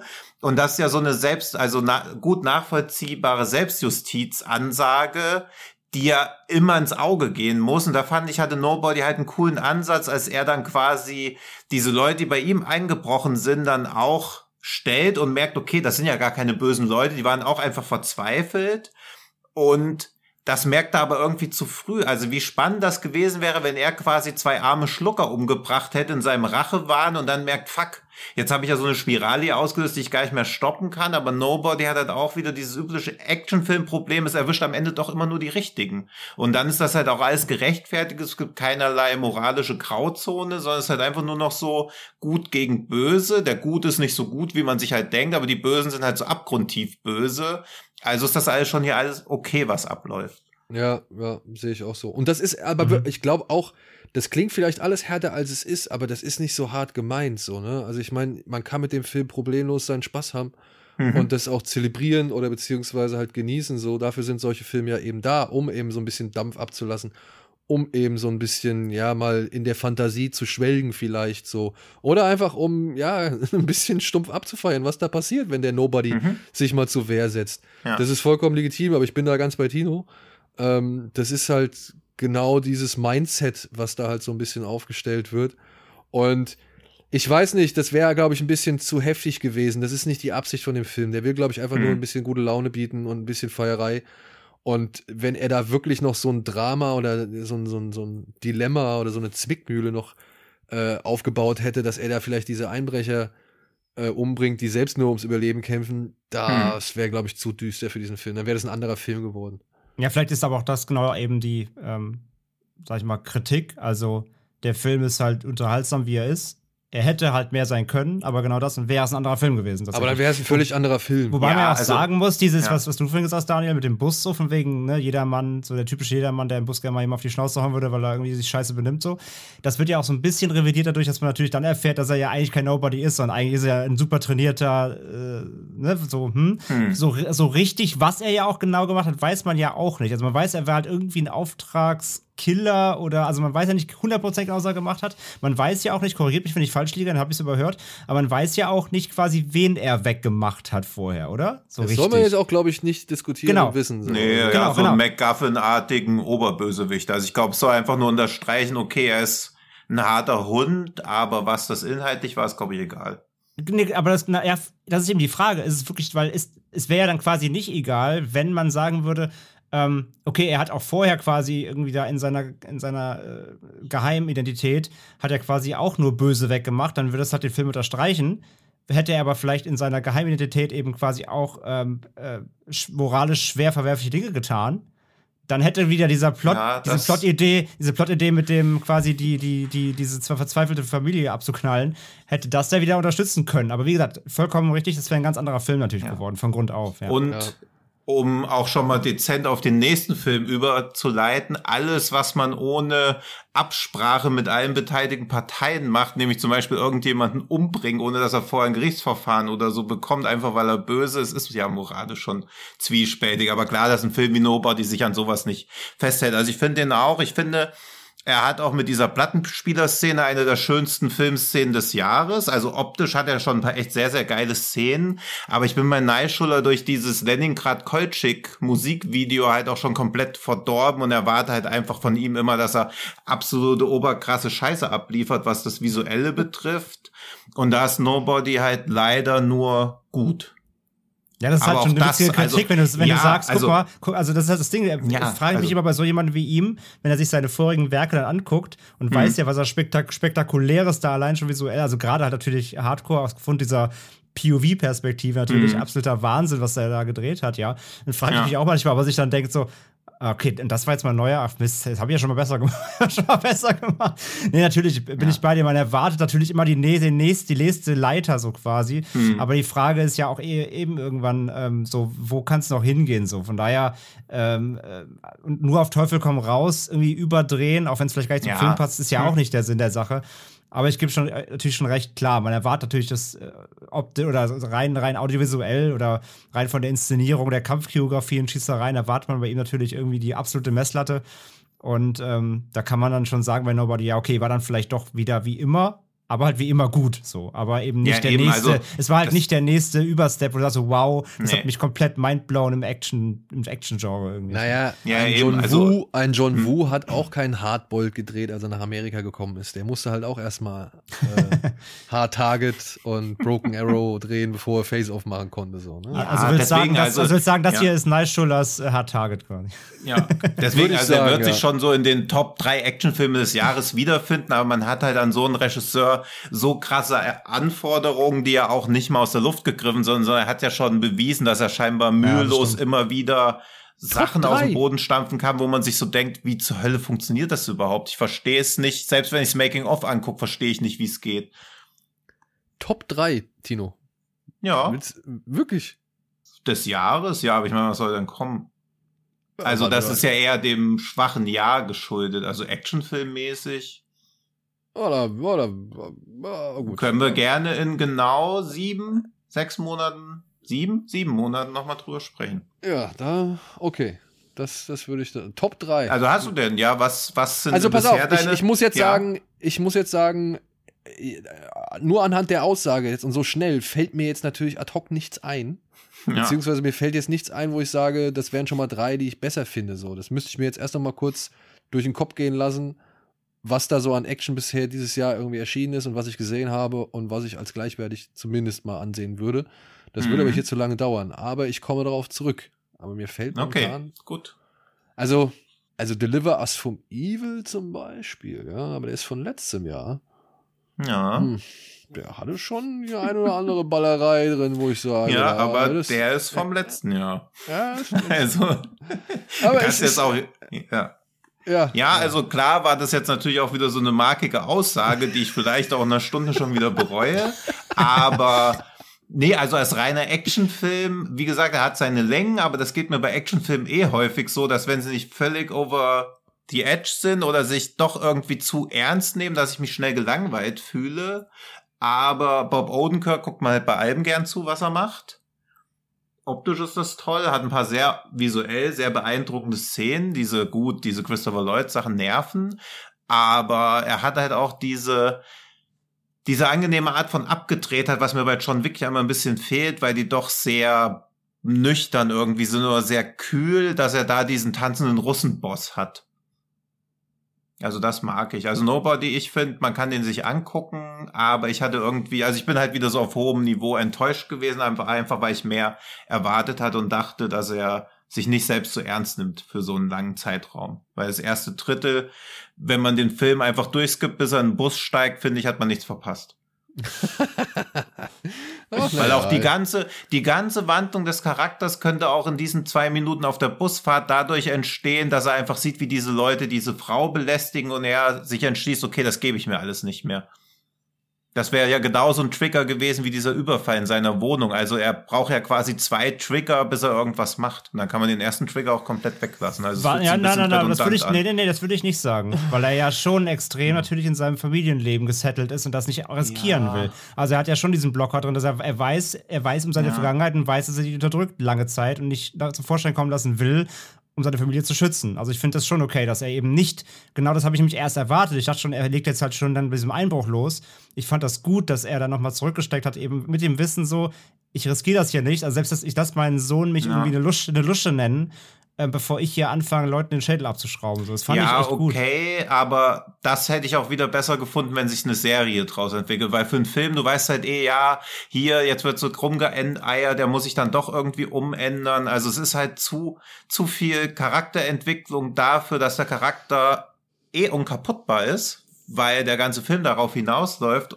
Dafür fand ich aber auch, dass er angenehm kaputtbar dann doch war, also dass er mehr eingesteckt hat, als man dann doch dachte, wie er aufgebaut wird. Ja aber es fließt halt zu viel Zeit in irgendeine Charakterentwicklung, die an dem Zeitpunkt vorbei ist, wo man sieht, okay, er hat einen hermetisch absperrbaren Raum in seinem Haus, wo er die Familie in Extremsituationen hinbringen kann. Sowas hat ja nicht mal John Wick zu Hause und der wird jedes Mal zu Hause überfallen und von Leuten mit Raketenwerfern im eigenen Haus beschossen, weil jeder weiß, wo John Wick wohnt.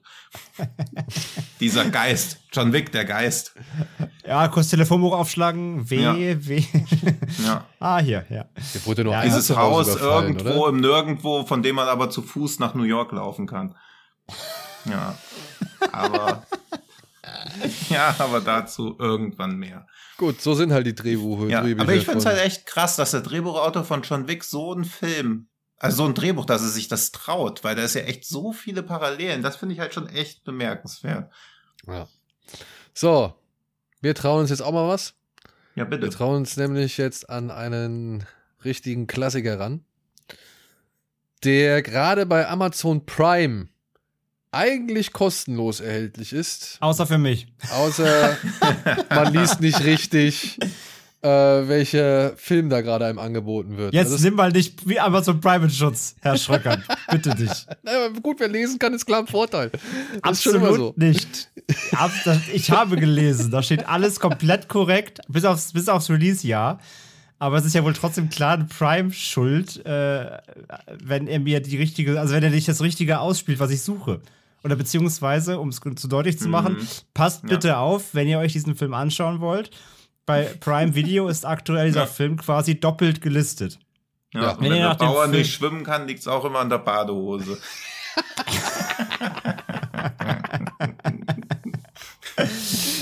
ja. ja, Tino, aber ich möchte von der Baudose jetzt nichts sehen, also bleib bitte sitzen. Ähm, ja. Es geht nämlich darum, es gibt diesen Film einmal korrekt gelistet von 1964, aus dem er stammt. Äh, und der ist nämlich auch eben in Prime drin. Es gibt diesen mhm. Film aber auch nochmal, den gleichen Film, den korrekten Film, aber gelistet als 2006, was halt nicht stimmt. Ähm, und da kostet er eben eine Leihgebühr von 2,99 Euro. Und ich habe diese 2,99 Euro bezahlt, weil, wenn man nach Failsafe, so der Titel, bei Prime sucht, wird als erstes die Bezahlversion angezeigt. Und erst wenn man dann über Regisseur, Schauspieler, eben weitere Filme geht, dann wird einem quasi die richtige 64er-Version äh, in Prime angezeigt. Das heißt, da einmal aufpassen. Die da Aber sag Deutsch doch mal, wie sehr dich geärgert hat, dass du 2,99 für bezahlt hast. Kann ich jetzt schon mal spoilern? Überhaupt nicht. Ich hätte auch 10 Euro dafür bezahlt. Ja. So. Die Rede ist von Failsafe, beziehungsweise auch bei Amazon Prime gelistet als Angriffsziel Moskau von Sidney Lumet aus dem Jahre 1964. Und ich sage bewusst Lumet, denn ich habe mir sagen lassen, sein Name wird Lumet ausgesprochen und nicht Lumet, wie ich mindestens 30 Jahre lang dachte. Ich. ich sage immer Lamet, aber Lamet? ich glaube, ja. Sagen wir einfach Sidney. Wir haben schon einen Podcast über ihn zusammen gemacht. Das ist ja. der gute alte Sidney. Sidney, ja. ja. Sidney, der Gute, hat einen Film gemacht, äh, in dem es darum geht. Aufgrund eines technischen Defektes erhält eine amerikanische Bomberstaffel irrtümlich den Befehl zur Zerstörung Moskaus. Dem Präsidenten der Vereinigten Staaten bleibt nur wenig Zeit, um eine atomare Katastrophe zu verhindern. Klingt das für euch vertraut? Nun ja, könnte daran liegen, dass im gleichen Jahr ein Film mit ähnlicher Thematik erschienen ist, der das Ganze etwas witziger aufgezogen hat, etwas schwärzer und irrsinniger und ja, dessen Regisseur dafür gesorgt hat, dass dieser Film hier, Failsafe, der auf einem ähnlichen Roman basiert, wie eben ähm, Dr. Seltsam oder wie ich lernte, die Bombe zu lieben, dass der halt später ins Kino kommt als eben Dr. Seltsam. Ja, man hatte da ein paar Plagiatsvorwürfe ins Rennen geschmissen und das Ende vom Lied war, dass der damalige Verleih Columbia Pictures, der halt sowohl Dr. Seltsam rausgebracht hat, nun halt auch Failsafe aufgekauft hat und eben dann später ins Kino brachte, weswegen dieser Film schon etwas weniger ins Rampenlicht geraten ist, beziehungsweise eher in Vergessenheit geraten ist. Und ich wäre auch nicht auf ihn aufmerksam geworden, hätte mir Tino Hahn nicht schon vor einer längeren Zeit gesagt, guck dir den mal an, das ist der bessere Dr. Seltsam. Ja. Und ja, jetzt möchte ich gerne wissen, warum. Darum. so, wir hören uns nächste Woche wieder. Na, ich finde, also ich, mir würden jetzt auf Anhieb wenig Filme einfallen, die so dialoggetrieben sind und so kammerspielartig, die so eine soghafte Spannung entwickeln, bei der man permanent je alle Beteiligten nachvollziehen kann, wo man auch immer mehr merkt, okay, das läuft auf einen Konflikt raus, der sich eigentlich gar nicht wirklich lösen kann. Gleichzeitig werden aber auch so, so essentielle philosophische, moralische und ethische Fragen gestellt, die ja erst damit aufkommen oder beziehungsweise damit aufgekommen sind, als wir Massenvernichtungswaffen hatten, weil es gibt ja dieses Sprichwort, Stichwort der dritte Weltkrieg. Weiß man nicht, mit welchen Waffen der ausgetragen wird, aber der führt auf jeden Fall wieder mit Stöcken und Steinen, eben weil der dritte Weltkrieg zur totalen Vernichtung der Welt führen wird, was ja wiederum dazu führt, dass wir zu ewigen Frieden verdammt sind, weil der Gegner immer so krasse Waffen hat, dass er uns nicht nur uns vernichten kann, sondern sich selber damit wahrscheinlich auch mit vernichten wird. Und dann finde ich noch sehr spannend, wie er diese zunehmende Technologisierung plus diese Fehleranfälligkeit der Technik da mit reinspielt, weil im Grund genommen versagen in diesem Film ja alle Kontrollinstanzen, die die Menschen eben eingezogen haben, damit es nicht zu einem Krieg oder zu einem Atomkrieg kommt. Und dann sind sie quasi unfähig, das noch zu verhindern und müssen dann auf diplomatischem Wege eine Lösung finden, wie sie quasi dem anderen erklären, du, Moskau geht jetzt wahrscheinlich kaputt, aber wir wollten das eigentlich gar nicht Glaubt ihr uns das? Und wenn ja, was denkt ihr denn, was wir jetzt machen sollten, damit ihr nicht irgendwie da einen Nachteil draus habt, dass bei euch jetzt eine Atombombe einschlägt? Und dieses Szenario ist halt extrem spannend, wird extrem konsequent umgesetzt und dadurch, dass es fast in Echtzeit erzählt wird, finde ich, ist Facesafe einer der spannendsten Filme, die jemals gedreht wurden. Punkt. André, kannst du das bestätigen? Nee. ähm, selbstverständlich. Ähm, also, wie gesagt, ich hätte auch 10 Euro dafür ausgegeben, äh, stimme ich komplett zu. Es ist bemerkenswert, finde ich, wie der Film eine Spannung erzeugt mit so primitiven Mitteln fast schon, nämlich einfach, also A, natürlich Dialogen, aber vor allem halt dieser Radarwand, die aus kleinen blinkenden, ich meine, der Film ist außerdem in Schwarz-Weiß gedreht, also mit kleinen blinkenden Schwarz-Weiß-Punkten, ähm, auf denen du quasi äh, die Bomber und Raketen und um alle Flugskörper, die es da so gibt, ähm, siehst, äh, wie spannend das ist, nur anhand dieser Karte. Also du hast hin und wieder dann mal kurze Gegenshots eben zu äh, echten Aufnahmen von, von Flugzeugen. Kenne ich die Hintergründe nicht, ich, weiß ich, ob ihr da im Kenntnis seid, ob die für den Film gedreht wurden oder ob das äh, quasi äh, Archivaufnahmen irgendwie sind. Das, das, das weiß ich nicht. Aber du hast ab und zu eben mal so einen Gegenshot von einem Flugzeug, aber sonst hast du eben fast durchgehend nur diese, diese strategische Radarkarte. Und wie viel Spannung man mit so einer Radarkarte erzeugen kann, ist ja unfassbar. Also, ähm, der, der Film hat so einen extrem hohen Spannungsaufbau, weil du natürlich A weißt, es geht natürlich so um, um, um was, also es geht halt um was essentiell Großes. Ähm, und wie der Film das eben aufbaut mit den einzelnen Steps, so wer mit wem spricht. Du hast ja diese, du hast die verschiedenen Stationen, die quasi aufgemacht werden. So, wir haben quasi einen Plan. Wenn das, wir können bis dahin das und das versuchen. Wenn das nicht funktioniert, dann haben wir noch Plan, Plan B und C und D und dann ist aber auch vorbei. Also dieser, dieser, dieser Aufbau des Unausweichlichen quasi, des Unvermeidbaren, ähm, der ist halt so unfassbar, unfassbar spannend, weil jeder weiß, worauf es hinauslaufen wird und mit jedem Step, der so wegfällt, wenn jeder, sobald ein Plan gescheitert ist, weißt du, okay, ähm, es bleiben halt doch zwei Sachen übrig, die wir versuchen können, jetzt noch eine Sache und dann ist auch halt wirklich dann vorbei quasi. Und das, wie sie das aufbauen ähm, mit den verschiedenen Stationen, das ist halt so wirklich unfassbar Nagelbeißer, wirklich. Ich, ich, saß da echt so on the edge of my seat, wie man wirklich sagt. Also so ein Spannungs Spannungskino habe ich echt lang nicht mehr gesehen. Das ist unfassbar mhm. gut gemacht. Ähm, natürlich dann dazu halt die Top-Besetzung irgendwie. Also es ist super gespielt.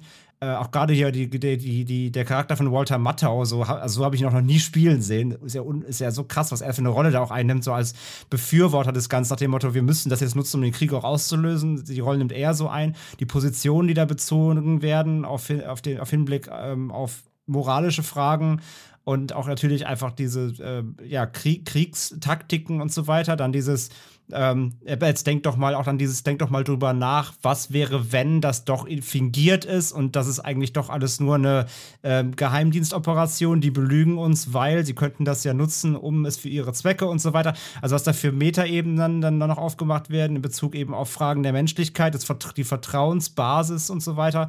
Ähm, dieser zwei, dieser zwei Nationen, das macht das halt so unfassbar spannend einfach. Und ähm, ja, hat mich wirklich komplett wirklich durchgehend, ich war nicht eine Sekunde irgendwie, konnte ich mich ablenken lassen, weil ich so gefesselt war von dem, was da passiert. Wahnsinn, wirklich absoluter Wahnsinn. Punkt. ja. ja, ich gehe bei vielen von euch mit. Ich äh, finde den Film, ich habe jetzt lange über diesen Film nachgedacht, aber ich habe dann doch eben ein paar Sachen, die mich stören, weswegen ich nicht so ganz ja, stören ist vielleicht das falsche Wort, aber noch ein paar Sachen, die mich ein bisschen irritieren, die ich nicht so ganz einwandfrei finde. Mhm. Und weshalb ich auch nicht der Meinung bin, dass es der bessere Dr. Seltsam ist. Und ich nach wie vor auch die, ja, wie soll man sagen, die Ikonografie von Dr. Seltsam nicht in Gefahr sehe. Also schon gar nicht durch Failsafe. Obwohl Failsafe ein Film ist, den man wirklich jetzt empfehlen sollte, wenn man äh, sich für das Thema interessiert und es ist auch wirklich universell, was dort geschildert wird. Aber ich muss sagen, bei aller Klasse, die dort vorhanden ist, auch ja, von der Mattau, äh, hier dann hier Larry Hackman als Übersetzer des mhm. Presi, JR. Mhm ich glaube Dana Elka, nee, Dom DeLuise ist das, äh, der ist noch, der ist noch mit dabei, der spielt einen so einen Funker, der mal irgendwann so einen Anschiss kassiert oder irgendwie noch ein bisschen was erklärt. Ich fand das auch alles, die ersten zwei Drittel fand ich echt cool. Und trotzdem hatte ich schon in den ersten zwei Dritteln bei manchen Figuren meine Probleme. Denn sowohl zum Beispiel Walter Mattau, als wie heißt er, Gröte Schille oder wie er heißt, hm. ähm, der war für mich zum einen schon so ein bisschen der Dr. Seltsam-Klon. Also von der tatsächlich, also von der wirklichen Figur aus Dr. Seltsam.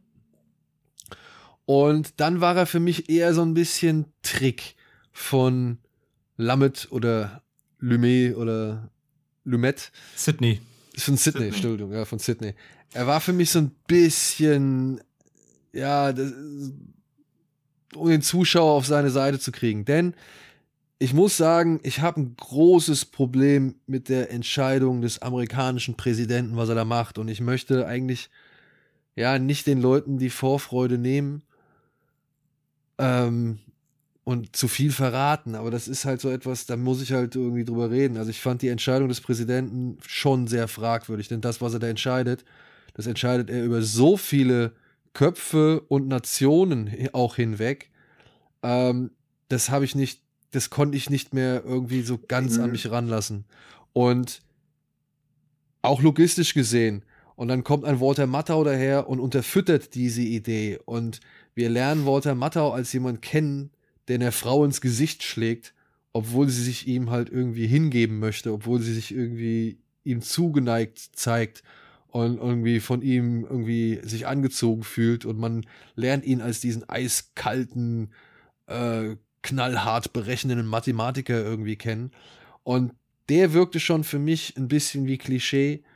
Dann kommt noch der ehemalige Vertraute des Präsidenten, der, wie heißt der, Blackie, ein Bomberpilot, der, also beziehungsweise ein Air Force-Pilot, der jetzt ein hochrangiger Air Force-Pilot, der auch irgendwo in Sicherheitsräten mithockt, der, muss ich auch sagen, nimmt das alles sehr bereitwillig hin und stellt auch wirklich wenig in Frage. Ähm, den fand ich auch mehr so eine Art Hülle, mehr so eine Art Symbolbild als eine echte Figur. obwohl er am Anfang schon als die einzige Figur mit einem Albtraum irgendwie eingeführt wird.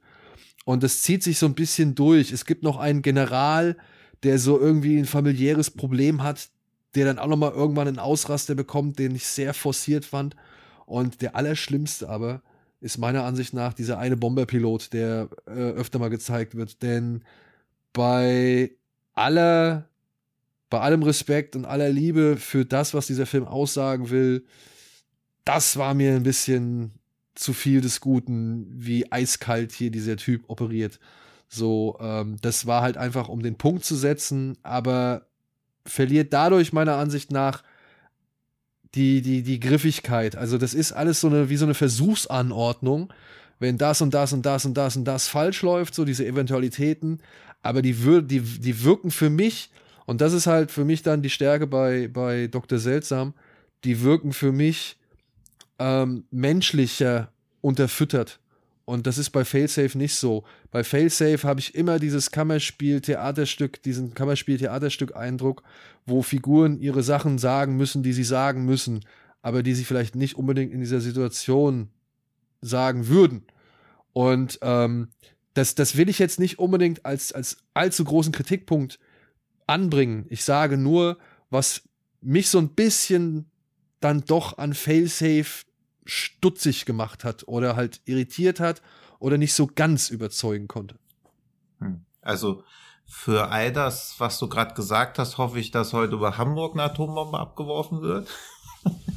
nee, und ich kann da auch mitgehen. Ich glaube aber halt, dass generell alle Figuren in Facesafe auch eher Archetypen sein sollen, die mehr für das stehen, was sie genau. verkörpern, als für Menschen, weil das ist natürlich eine schöne Annahme, beziehungsweise auch eine menschlichere Annahme, dass Menschen in solchen Situationen sich auch noch menschlich verhalten.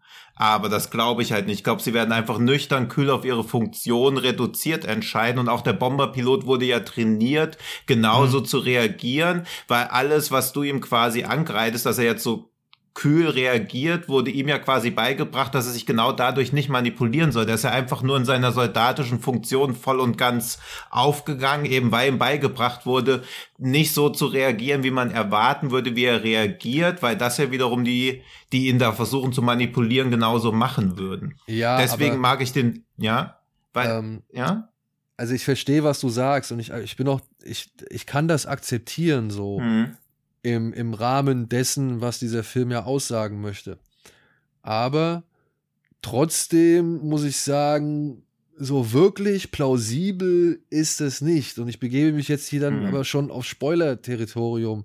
Denn vieles, was da halt am Ende so passiert, das will ich jetzt nicht vorwegnehmen. Also ich würde sagen, ab hier müssten wir halt spoilern. Ich finde den Film gut. Ne? Also ich mhm. sag auch, wer Dr. Seltsam mag und wer generell so mit kalte Kriegsthriller oder, oder Polit-Thriller irgendwie so äh, sich gerne anfreundet oder beziehungsweise seine Zeit damit verbringt, der sollte Failsafe auf jeden Fall einmal gesehen haben. Ja, ich finde, ja. also bevor wir in den Spoiler oder ab jetzt Spoiler-Part, also die Vergleiche mit Dr. Seltsam führen ja auch irgendwie ein bisschen fehl. Das sind ja thematisch verwandte Filme, aber inszenatorisch und auch inhaltlich komplett anders. Also Facesafe will ja ein sehr bitteres Lehrstück über die Konsequenzen dessen sein, was passiert, wenn wir immer weiter uns hochtechnologisieren und immer mehr Massenvernichtungswaffen holen, während Dr. Seltsam ja eher eine schwarze Satire ist, die halt auch schon drastisch aber, vorgeht, aber die aber aufs Gleiche hinausläuft. Also wirklich, die, die waren beide vor dem, dem ja, aber, Hochrüsten, dem Missbrauch und von hm. zu viel ja eben Technisierung und, und zu wenig Automatation. Ja, genau, von zu ja. viel Automatation und zu wenig Kontrollinstanzen und so. Und ja. zeigen ja immer noch auf, dass der menschliche, äh, der menschliche Anteil ja immer noch der anfälligste ist, beziehungsweise der, der, das, das, das, das, das, der, die größte Fehlerquelle, ja, oder der Quellgrößten, ja, aber der größten Fehlermasse. Aber ich finde halt bei Dr. Seltsam denkt man am Ende, boah, ja, diese Idioten, huiuiui, ja, das kommt ja so, wenn so Idioten das übernehmen. Während ich bei Facef war ich am Ende völlig schockiert. Also ich hatte ja einen Kloß im Hals, mir sind die Tränen hochgeschossen, weil ich so dachte, okay, eigentlich wollten alle genau das verhindern, was jetzt passiert und es ist trotzdem passiert, weil es halt gar nicht zu verhindern. Also diese Ausweglosigkeit, mhm. während es bei Dr. Seltsam eher wirkt, wie wenn zu viele inkompetente und machtbesessene Männer irgendwas machen, wird's halt gefährlich. Aber ja. bei. Kurios, wo sind ja, wir Ja, aber bei Failsafe wirkten ja alle so, als ob sie die Menschheit retten wollen und dieses, wir wollen die Welt scheitern. retten. Ja, und daran scheitern und dadurch dieses Schlimme, also auch dieses Geräusch am Ende, das ist ja das ja, schlimmste krass, ja. Geräusch, was ich überhaupt in einem Film, also das haut ja auch die Körperfresser kommen irgendwie weg, als dann dieses, sie sagen ja dann, wenn die Atombombe explodiert, wird man das dadurch hören, dass der Telefonhörer des russischen Botschafters schmilzt und dann kommt auf einmal dieses Geräusch, Wahnsinn. Also ja. habe ich am ganzen Sind wir jetzt Körper schon im Spoiler-Territorium? Ja, ja, Tino hat das schon vor drei Minuten ja. so angesagt. Ja. Okay, ja. alles klar, gut. Ja, aber ich muss echt sagen, ähm, die Entscheidung, New York bombardieren zu lassen, halte ich für schon etwas quatschig. Denn. Ja, aber es ist halt das Moskau von Amerika. Ja, nein, würde ich jetzt ich nicht ich behaupten. Fand, ich fand die Entscheidung tatsächlich ziemlich, also das ist vielleicht, wenn ja. du überhaupt, wenn du aber das so nennen, benennen möchtest, ist das vielleicht sogar die, irgendwie die, die, dann doch vielleicht die kleine Satire darin so ein bisschen, dass man sagt, wir, wir machen so, wir vergelten Gleiches mit Gleichem. Wir sagen so, okay, alles klar, unser Fehler, was ja auch wieder passt auf dieses total, ähm, nüchterne, fun funktionale, so, okay, ja. wir haben eine eurer Städte ausradiert, ja. so wie, wie was wieder auf diese, wie auf der Karte, so auf dem Motto, ja, okay, einen Punkt haben wir verloren, dann müssen ja. wir halt auch einen verlieren, dann sind wir wieder even, so, war ein schöner Tag mit euch, tschüss, so. Das, das macht das, also, das, das, das, das fand ich, das fand ich in dem Sinne, was der Film halt erzählen will, war das so, war das so konsequent. Ja, und er ah. sagt ja auch, dass sie das machen. Der Präsident sagt ja, um sein, um die Intention zu zeigen. Und er sagt ja auch, dass Empire State Building zum Ground Zero wird. Was ja auch wieder krass, also Ground Zero wird wahrscheinlich so ein feststehender Begriff sein, aber dass ja. 1964 schon irgendwie der Begriff Ground Zero in Kontext mit New York fällt, ist halt auch irgendwie gruselig.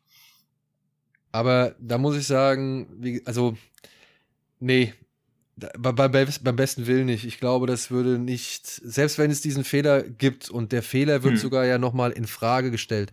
Der Fehler ja. wird ja sogar als, sage ich mal, mitverschuldet, mitversch, ja, durch Mitverschulden der, der Russen, äh, ja. sage ich mal, suggeriert. Da fand ich hm. schon so ein bisschen schwierig, was man jetzt davon halten soll. Ähm, die Entscheidung, New York zu bombardieren, dem auch, wo die UN sitzt, wenn ich das richtig in Erinnerung habe, äh, mhm. was gleich mehrere Staaten irgendwie mit in Mitleidenschaft ziehen würde, kann ich nicht so, wirklich, kann ich bei dem, auf dem, auf dem ja, Level nicht nachvollziehen. Aber es ist ja auch in Echtzeit, also dieses, also ich meine, sie stehen ja unter enormem Handlungsdruck und es gibt ja auch noch diese, wo dieser aber Professor. Ein Amerikaner wird niemals sein eigenes Land bombardieren. Nicht der. Hm, das ist ja Annahme. Wieso soll er das nicht machen? Also ich meine, er will ja den Weltkrieg verhindern und das geht ja nur, indem er quasi Geschehenes nicht ungeschehen macht, aber Gleiches mit Gleichem vergeht. Das ist ja das, das generelle Problem an Krieg, dass ja oft Gleiches mit Gleichem vergolten wird. Und ja. irgendwann wird halt, wenn die Verluste zu groß sind, gibt's eine Waffen. Aber wenn jetzt zwischen zwei Ländern Krieg existiert, ja, das eine Land verliert eine Million Leute, das andere Land 10.000, wird doch das eine Land mit einer Million, ja, okay, ihr habt genug gelitten, lass mal Waffenstillstand machen. Das wird ja. ja nicht passieren, außer wenn die UN oder so, außer durch Druck über andere Länder. Aber wenn dann Echtzeit entschieden werden muss, also als moralisches Lehrstück, finde ich das schon sehr, plausibel eigentlich. Zumal ja noch diese von Dr. Professor Kröteschille, der dann auch noch sagt, ja, wir müssen ja, wir müssen New York evakuieren, aber nicht die Leute, sondern nur die Akten von den ganzen Unternehmen, damit wir halt unsere Wirtschaft nicht verlieren. Genau, ja, und, da ja sehe ich merkt, okay, und da sehe ich halt so ein bisschen den billigen Trick, den Lumet da macht, oder von mir aus das Drehbuch. Denn derjenige, der plötzlich sagt, nee, es ist vielleicht nicht so eine gute Idee, New York anzugreifen oder beziehungsweise auf New York die Bombe mhm. niederzugehen zu lassen, ja, weil er, wo er recht hat, denn ja. da ist halt wirklich auch alles an Wirtschaft der Amerikaner mhm. so, was halt doppelt so unsinnig ist, ja. nochmal New York und äh, also als Ziel zu nehmen. Derjenige, der schon als Arschloch eingeführt wird, ja, der die ganze Zeit ja. als der, der, der Schlechte und der Bösewicht oder der, der Schurke oder der Miss zu Misstrauende mhm. hingestellt wird, der sagt am Ende, nee, New York sollten wir nicht irgendwie hin, äh, vielleicht bombardieren lassen. Ja, was so ein bisschen dann halt die Entscheidung, New York zu bombardieren legitimiert. Und das finde ich ein bisschen faul. Ja, aber der ist halt wieder dieser typische Karriereopportunist, so wie es ihm ja, gerade passt, das ist schon, so, wo er das Maximum rausholen kann. Ja, aber diese die grundsätzliche Frage ist ja, sitzen in solchen Entscheidungsgremien Menschen oder Funktionen? Und dieses, was ich bei Dr. Strangelove aus unterhalterischer Sicht gut finde, dass die alle noch menschlich reagieren, passiert da ja gar nicht. Also da wird ja einfach nur entschieden, okay, was, was können wir jetzt rausziehen? Was ist das Maximum von dessen, was wir rausholen können als Funktion und nicht als menschliche? Deswegen mag ich auch die Rolle von Larry Hackman und dem Präsidenten, weil ich finde, da ist das einzige Mal, wo Menschlichkeit überhaupt zählt, weil der Präsident ihn ja immer noch fragt, ja, aber wie ist denn seine Stimme? Was, was, nicht was sagt er denn, sondern wie klingt er denn? Also wo das einzige Mal nach menschlichen Empfindungen gefragt wird. Alles andere ist immer nur auf Autorität Qualitäten und nur auf Funktionen runtergebrochen. Und ich fürchte, so funktioniert Politik halt auch deutlich mehr, als dass da emotional entschieden wird. Und wenn ja, wir das vor allem jetzt mal alles rational. rausnehmen würden, dann bleibt ja auch immer noch rein handlungstechnisch, plottechnisch das Ding. Äh, es geht ja auch ganze Zeit darum, dass quasi die Russen fordern, dass Amerika beweist, dass es ernst, dass sie es ernst meinen, dass es kein Trick von ihnen ist, dass es kein, keine, mhm. keine geplante Aktion ist, um sie irgendwie doch in das Licht zu führen. Ja. Ähm, und quasi, das ist ja quasi die Konsequenz daraus, dass das Letzte, was ihm übrig bleibt am Ende, um das zu beweisen, ist eben diese Konsequenz daraus, quasi auch eine eigene Bombe abzuwerfen auf ihr Land. Das ist hm. quasi seine letzte Option, die er hat, da, um den Russen zu beweisen, dass es kein geplanter Angriff war, damit sie eben nicht den Krieg auslösen. Also ich, ja. ich finde, also das ist ja das Höchste, wenn du eben sagst, der, der, der Ami würde niemals eine eigene Bombe auf ihr Land abwerfen. Ja, das stimmt. Ja. Aber das ist ja quasi die Drastik des Ganzen. Es bleibt ihm, das, das ist die ist allerletzte schon, Möglichkeit. André, das habe ich schon ja. verstanden. So, und das ja, das ist mir schon klar, dass es verstanden. Also ich wollte es aber nur noch mal rausstellen, weil wenn man das mal alles wegnimmt, was ihr jetzt gerade gesagt habt, dann ist ja, das einfach die, die simpelste Konsequenz des Plots so. Und das hat mich halt, das hat mich halt so krass schockiert. Und ich muss auch zu hm. dem sagen, was nochmal die Spannung aufrechterhalten hat. Ich hatte wirklich bis zur allerletzten Sekunde, aber ich fast noch dran geglaubt, der Film macht noch den Plot-Twist auf, ja. dass das wirklich nur ein, ein Finte war und der Russe jetzt gleich vor, vor, vor, vor Amerika steht und halt den, den Angriff durchzieht. Ja, das, das wäre dann ja fieseste Sekunde. Propaganda. Ja, aber ich habe hab auch trotzdem, ich hab trotzdem die Möglichkeit ja. da gesehen, so irgendwie, dass das noch aufgemacht wird.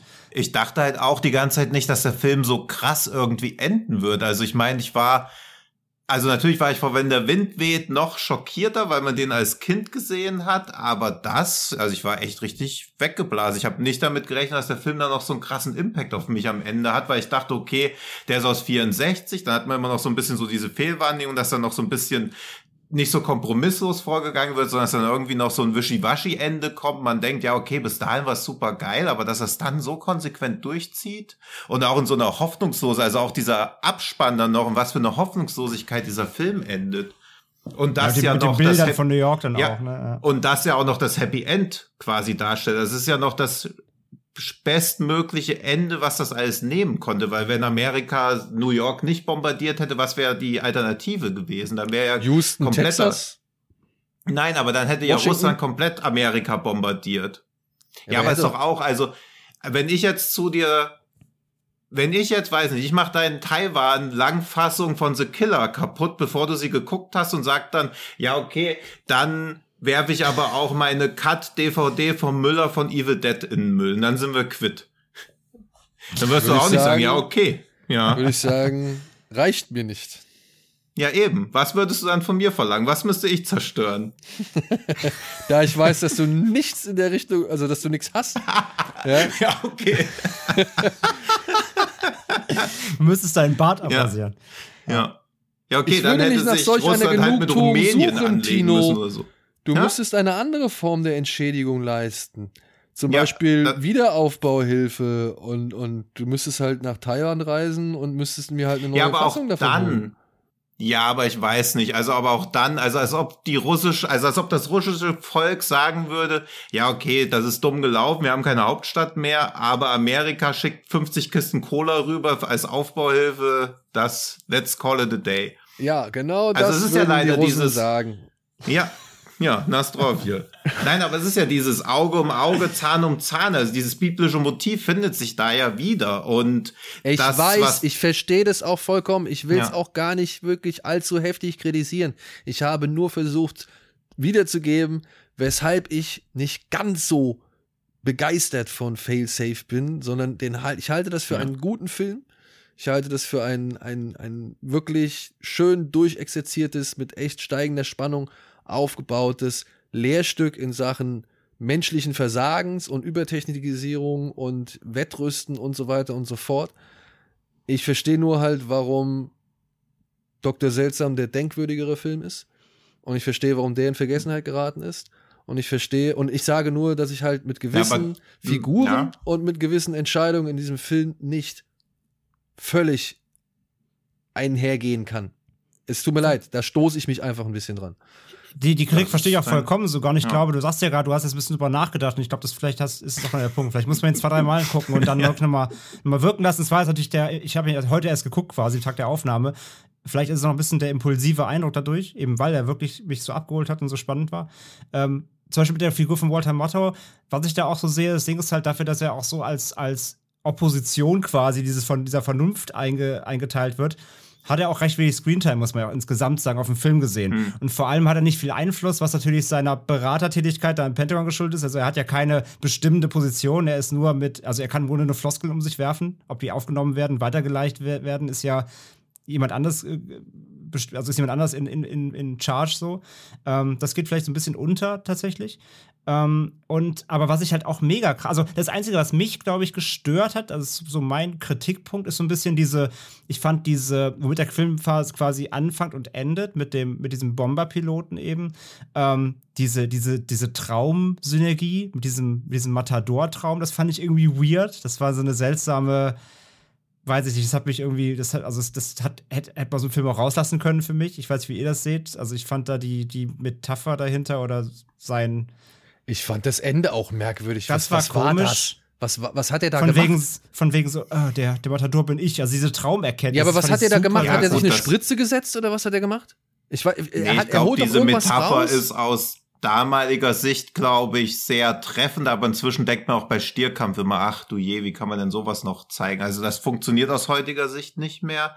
Aber um mal ein Schlussfazit zu dem Film zu geben, ich finde Face Safe also mir würden, mir fallen wenig Filme ein, bei denen ich sagen würde, dass ich sie absolut perfekt finde, auch inszenatorisch, aber auf Failsafe trifft es schon zu. Also das ist so ein mustergültiger Film für mich in jeder Hinsicht. Also da, man nimmt ja oft schnell den Begriff Meisterwerk in den Mund, hier nehme ich ihn aber mal bewusst in den Mund. Ja, so. Wie gesagt, verstehe ich. Punkt. Mich hat dieser, dieser eine Punkt gestört, deswegen hat er bei mir nicht die ganz, um meine Punktzahl zu sprechen, fünf bekommen. So. Also, das fand ich irgendwie sehr weird. Dieser, dieser Anfang und Ende, diese Traumalligation, das fand ich irgendwie weird. Das hat für mich da nicht mhm. reingepasst. Ähm, aber noch mal eine Sache vor allem. Äh, äh, habt ihr mal ganz ans Ende der Credits ge gespult? Das fand ich halt noch mega spannend, was da noch am Ende der Credits steht. Der Letz die letzte Einblendung quasi, bevor es wirklich zu Ende ist. Habt ihr es gesehen? Mhm. Dieser, dieser, dieser Hinweis des US-Militärs? Mhm. Das fand ich mega spannend. Da steht ganz am ja. Ende, ich weiß nicht mehr wortwörtlich, aber da steht quasi, äh, das US-Militär weist darauf hin, dass diese im Film gezeigten Dinge nie passieren können, weil alles super sicher ist. Ja, ja. das fand ich halt noch so krass, dass der Film darauf enden muss, muss wahrscheinlich sogar wirklich, äh, dass das US-Militär nochmal rausstellen muss, ja, denkt dran, das war alles Fiktion, sowas kann ja nie passieren, weil wir. Ja, nicht, dass so ein Krieg der Welten-Ding auf einmal entsteht, so eine Panik oder sonst irgendwas. Nachdem, nachdem, aber das Witzige ist, dass der Film ja quasi sagt, also im Endeffekt ist ja trotzdem der Mensch der Versager immer, was übrigens auch ein guter gute Vergleich ist zu mir also ich bin doch eigentlich der volle Trottel, nicht Prime, ne? Also sorry, hm. Prime, äh, wenn ich mir den Film kaufe. Äh, das ist immer der, der User vorm Bildschirm ist der Trottel, das stimmt natürlich. Ähm, aber das gleichzeitig halt diese End Endslides sagt quasi, ah, die denkt aber dran, das kann gar nicht passieren, weil wir sind so perfekt dagegen abgesichert, wir machen das alles richtig. das fand ich hm. irgendwie, das, das, das dreht das Ganze sehr ad absurdum eigentlich nochmal am Ende. Ja. Ich muss noch einmal auf den Piloten eingehen, ne? ja, bitte. ja, der bitte. glaubt, der glaubt allen Ernstes, die Russen haben sowohl einen Dolmetscher gefunden oder einen Sprachkünstler gefunden, der sowohl den Präsidenten und dann noch eine Frau gefunden, die seine eigene Ehefrau imitieren kann. Die beide Ja, aber why not? Also ich meine, es geht um die Ankündigung von einem Atomkrieg. Da kann man schon mal ein bisschen Mühe reinstecken. Ihr guckt die ganze Zeit Mission Impossible und feiert das völlig ab, wo alle fünf Minuten sich jemand die Maske vom Gesicht zieht und sagt, hallo Ibims, ich bin jemand ganz anderes. Aber das wird jetzt auf einmal hinterfragt, oder was? Ja, weil es halt deutlich ernster aus, ausgespielt wird. Weil es halt ja, kein Agentenquatsch ist, sondern ein Untergangsszenario, wie es ja nun mal in ja, war, er wurde, nein, aber er wurde doch drauf geschult, nicht selber zu denken, sondern seinen Anweisungen zu folgen. Das soll doch dadurch deutlich gemacht werden, weil wenn jeder für sich selbst denken würde, würden ja alle wieder versuchen, das zu machen, was am sinnvollsten wäre, was wahrscheinlich zu einer anderen Katastrophe führt. Aber der Pilot Aber sagt auch am Anfang, das ist doch die Szene, wo sie Billard spielen und er beschwert sich noch darüber, dass alles so irgendwie so gesichtslos geworden ist und so ja. kalt und so weiter und nichts ja. mehr irgendwie richtig menschlich ist. Und ja, Ja. ich verstehe das soll Ja, aber da fügt er sich sein, seinem aber es ist Schicksal, nicht so wie die wirklich Samurai als plausibel. Schusswaffen kommen. Es ist nicht, es ist nicht hundertprozentig plausibel. Wie viele Sachen hast du bei der Bundeswehr gemacht, die nicht wirklich plausibel waren? Aber, und Mensch- das ist das Ding, du darfst, Ja. du darfst Befehle bei der Bundeswehr, und ich weiß, es ist ein Unterschied, ich habe das selbst schon gesagt, bei der Bundeswehr darfst du Befehle in Frage stellen, beziehungsweise darfst die hinterfragen. Ja. Und es gibt gewisse Dinge, nach denen du halt dann auch den Befehl nicht ausführen musst, weil er halt eben Okay. gegen gewisse Regeln, die du halt verinnerlichen musst. willst du derjenige kannst. sein, der zurückkommt und sagt, ah ja, hier, das mit der Atombombe, Nachhinein betrachtet wäre es natürlich besser gewesen, wenn ich sie abgeworfen habe. Ein bisschen peinlich, jetzt stehe ich hier, naja. Hm. Also ich meine, auch er muss doch irgendwie quasi krasse Entscheidungen treffen und dann melden macht frei, macht man halt das, was die Vorgesetzten sagen und nicht, was das eigene Gewissen sagt, weil mit dem eigenen Gewissen muss man halt weiterhin leben, aber so kann man sagen, er war halt ein Befehl. Das Pass auf. sagen doch die Leute, die über Die Hiroshima die Bombe abgeworfen haben, auch. Also, dass das alles außerplanmäßig ist und alles schon nicht so richtig ist, sollten auch diese Piloten gerafft haben, trotz ihrer Befehle. Und wenn dann noch die Hm. eigene Ehefrau irgendwie plötzlich am Mikrofon ist über eine ganz verschlüsselte Leitung. Ja, das war ja Jörg, Jörg Knör als Stimmimitator. Genau. Der russische Jörg Knör als Stimmenimitator hat die Frau des Bomberpiloten imitiert, ja, Mhm. und hat es geschafft, auf die geheime Funkfrequenz äh, sich da reinzuschalten, Ja. um ihn vom Ja. Weg abzubringen. Ich Ja. weiß nicht, ich würde als Pilot schon noch mal irgendwie sagen, hm, irgendwas scheint hier faul. Vielleicht muss ich einmal mich rückversichern, ob das alles so richtig ist, was wir hier machen. Und dann noch Ja. mal den Kontakt suchen. Es könnte Denn- vielleicht über 5 Millionen Leben entscheiden, aber wer bin ich? Ja. aber wer bin ich? Ich sterbe ja sowieso. Da denke ich noch ganz viel drüber nach, was für Konsequenzen der ganze andere Bullshit noch hat. Er hat genug andere, sein eigenes Beef auch noch am Schissel da. Ja, aber da, Also, ja. Ey, wir man machen kann mal halt das wirklich Jochen sagen, Schweizer Abenteuer Bombe abwerfen über Moskau und dann gucken wir mal, wie wir selbst uns ich, verhalten. ich sage, okay, okay. ja, Ja.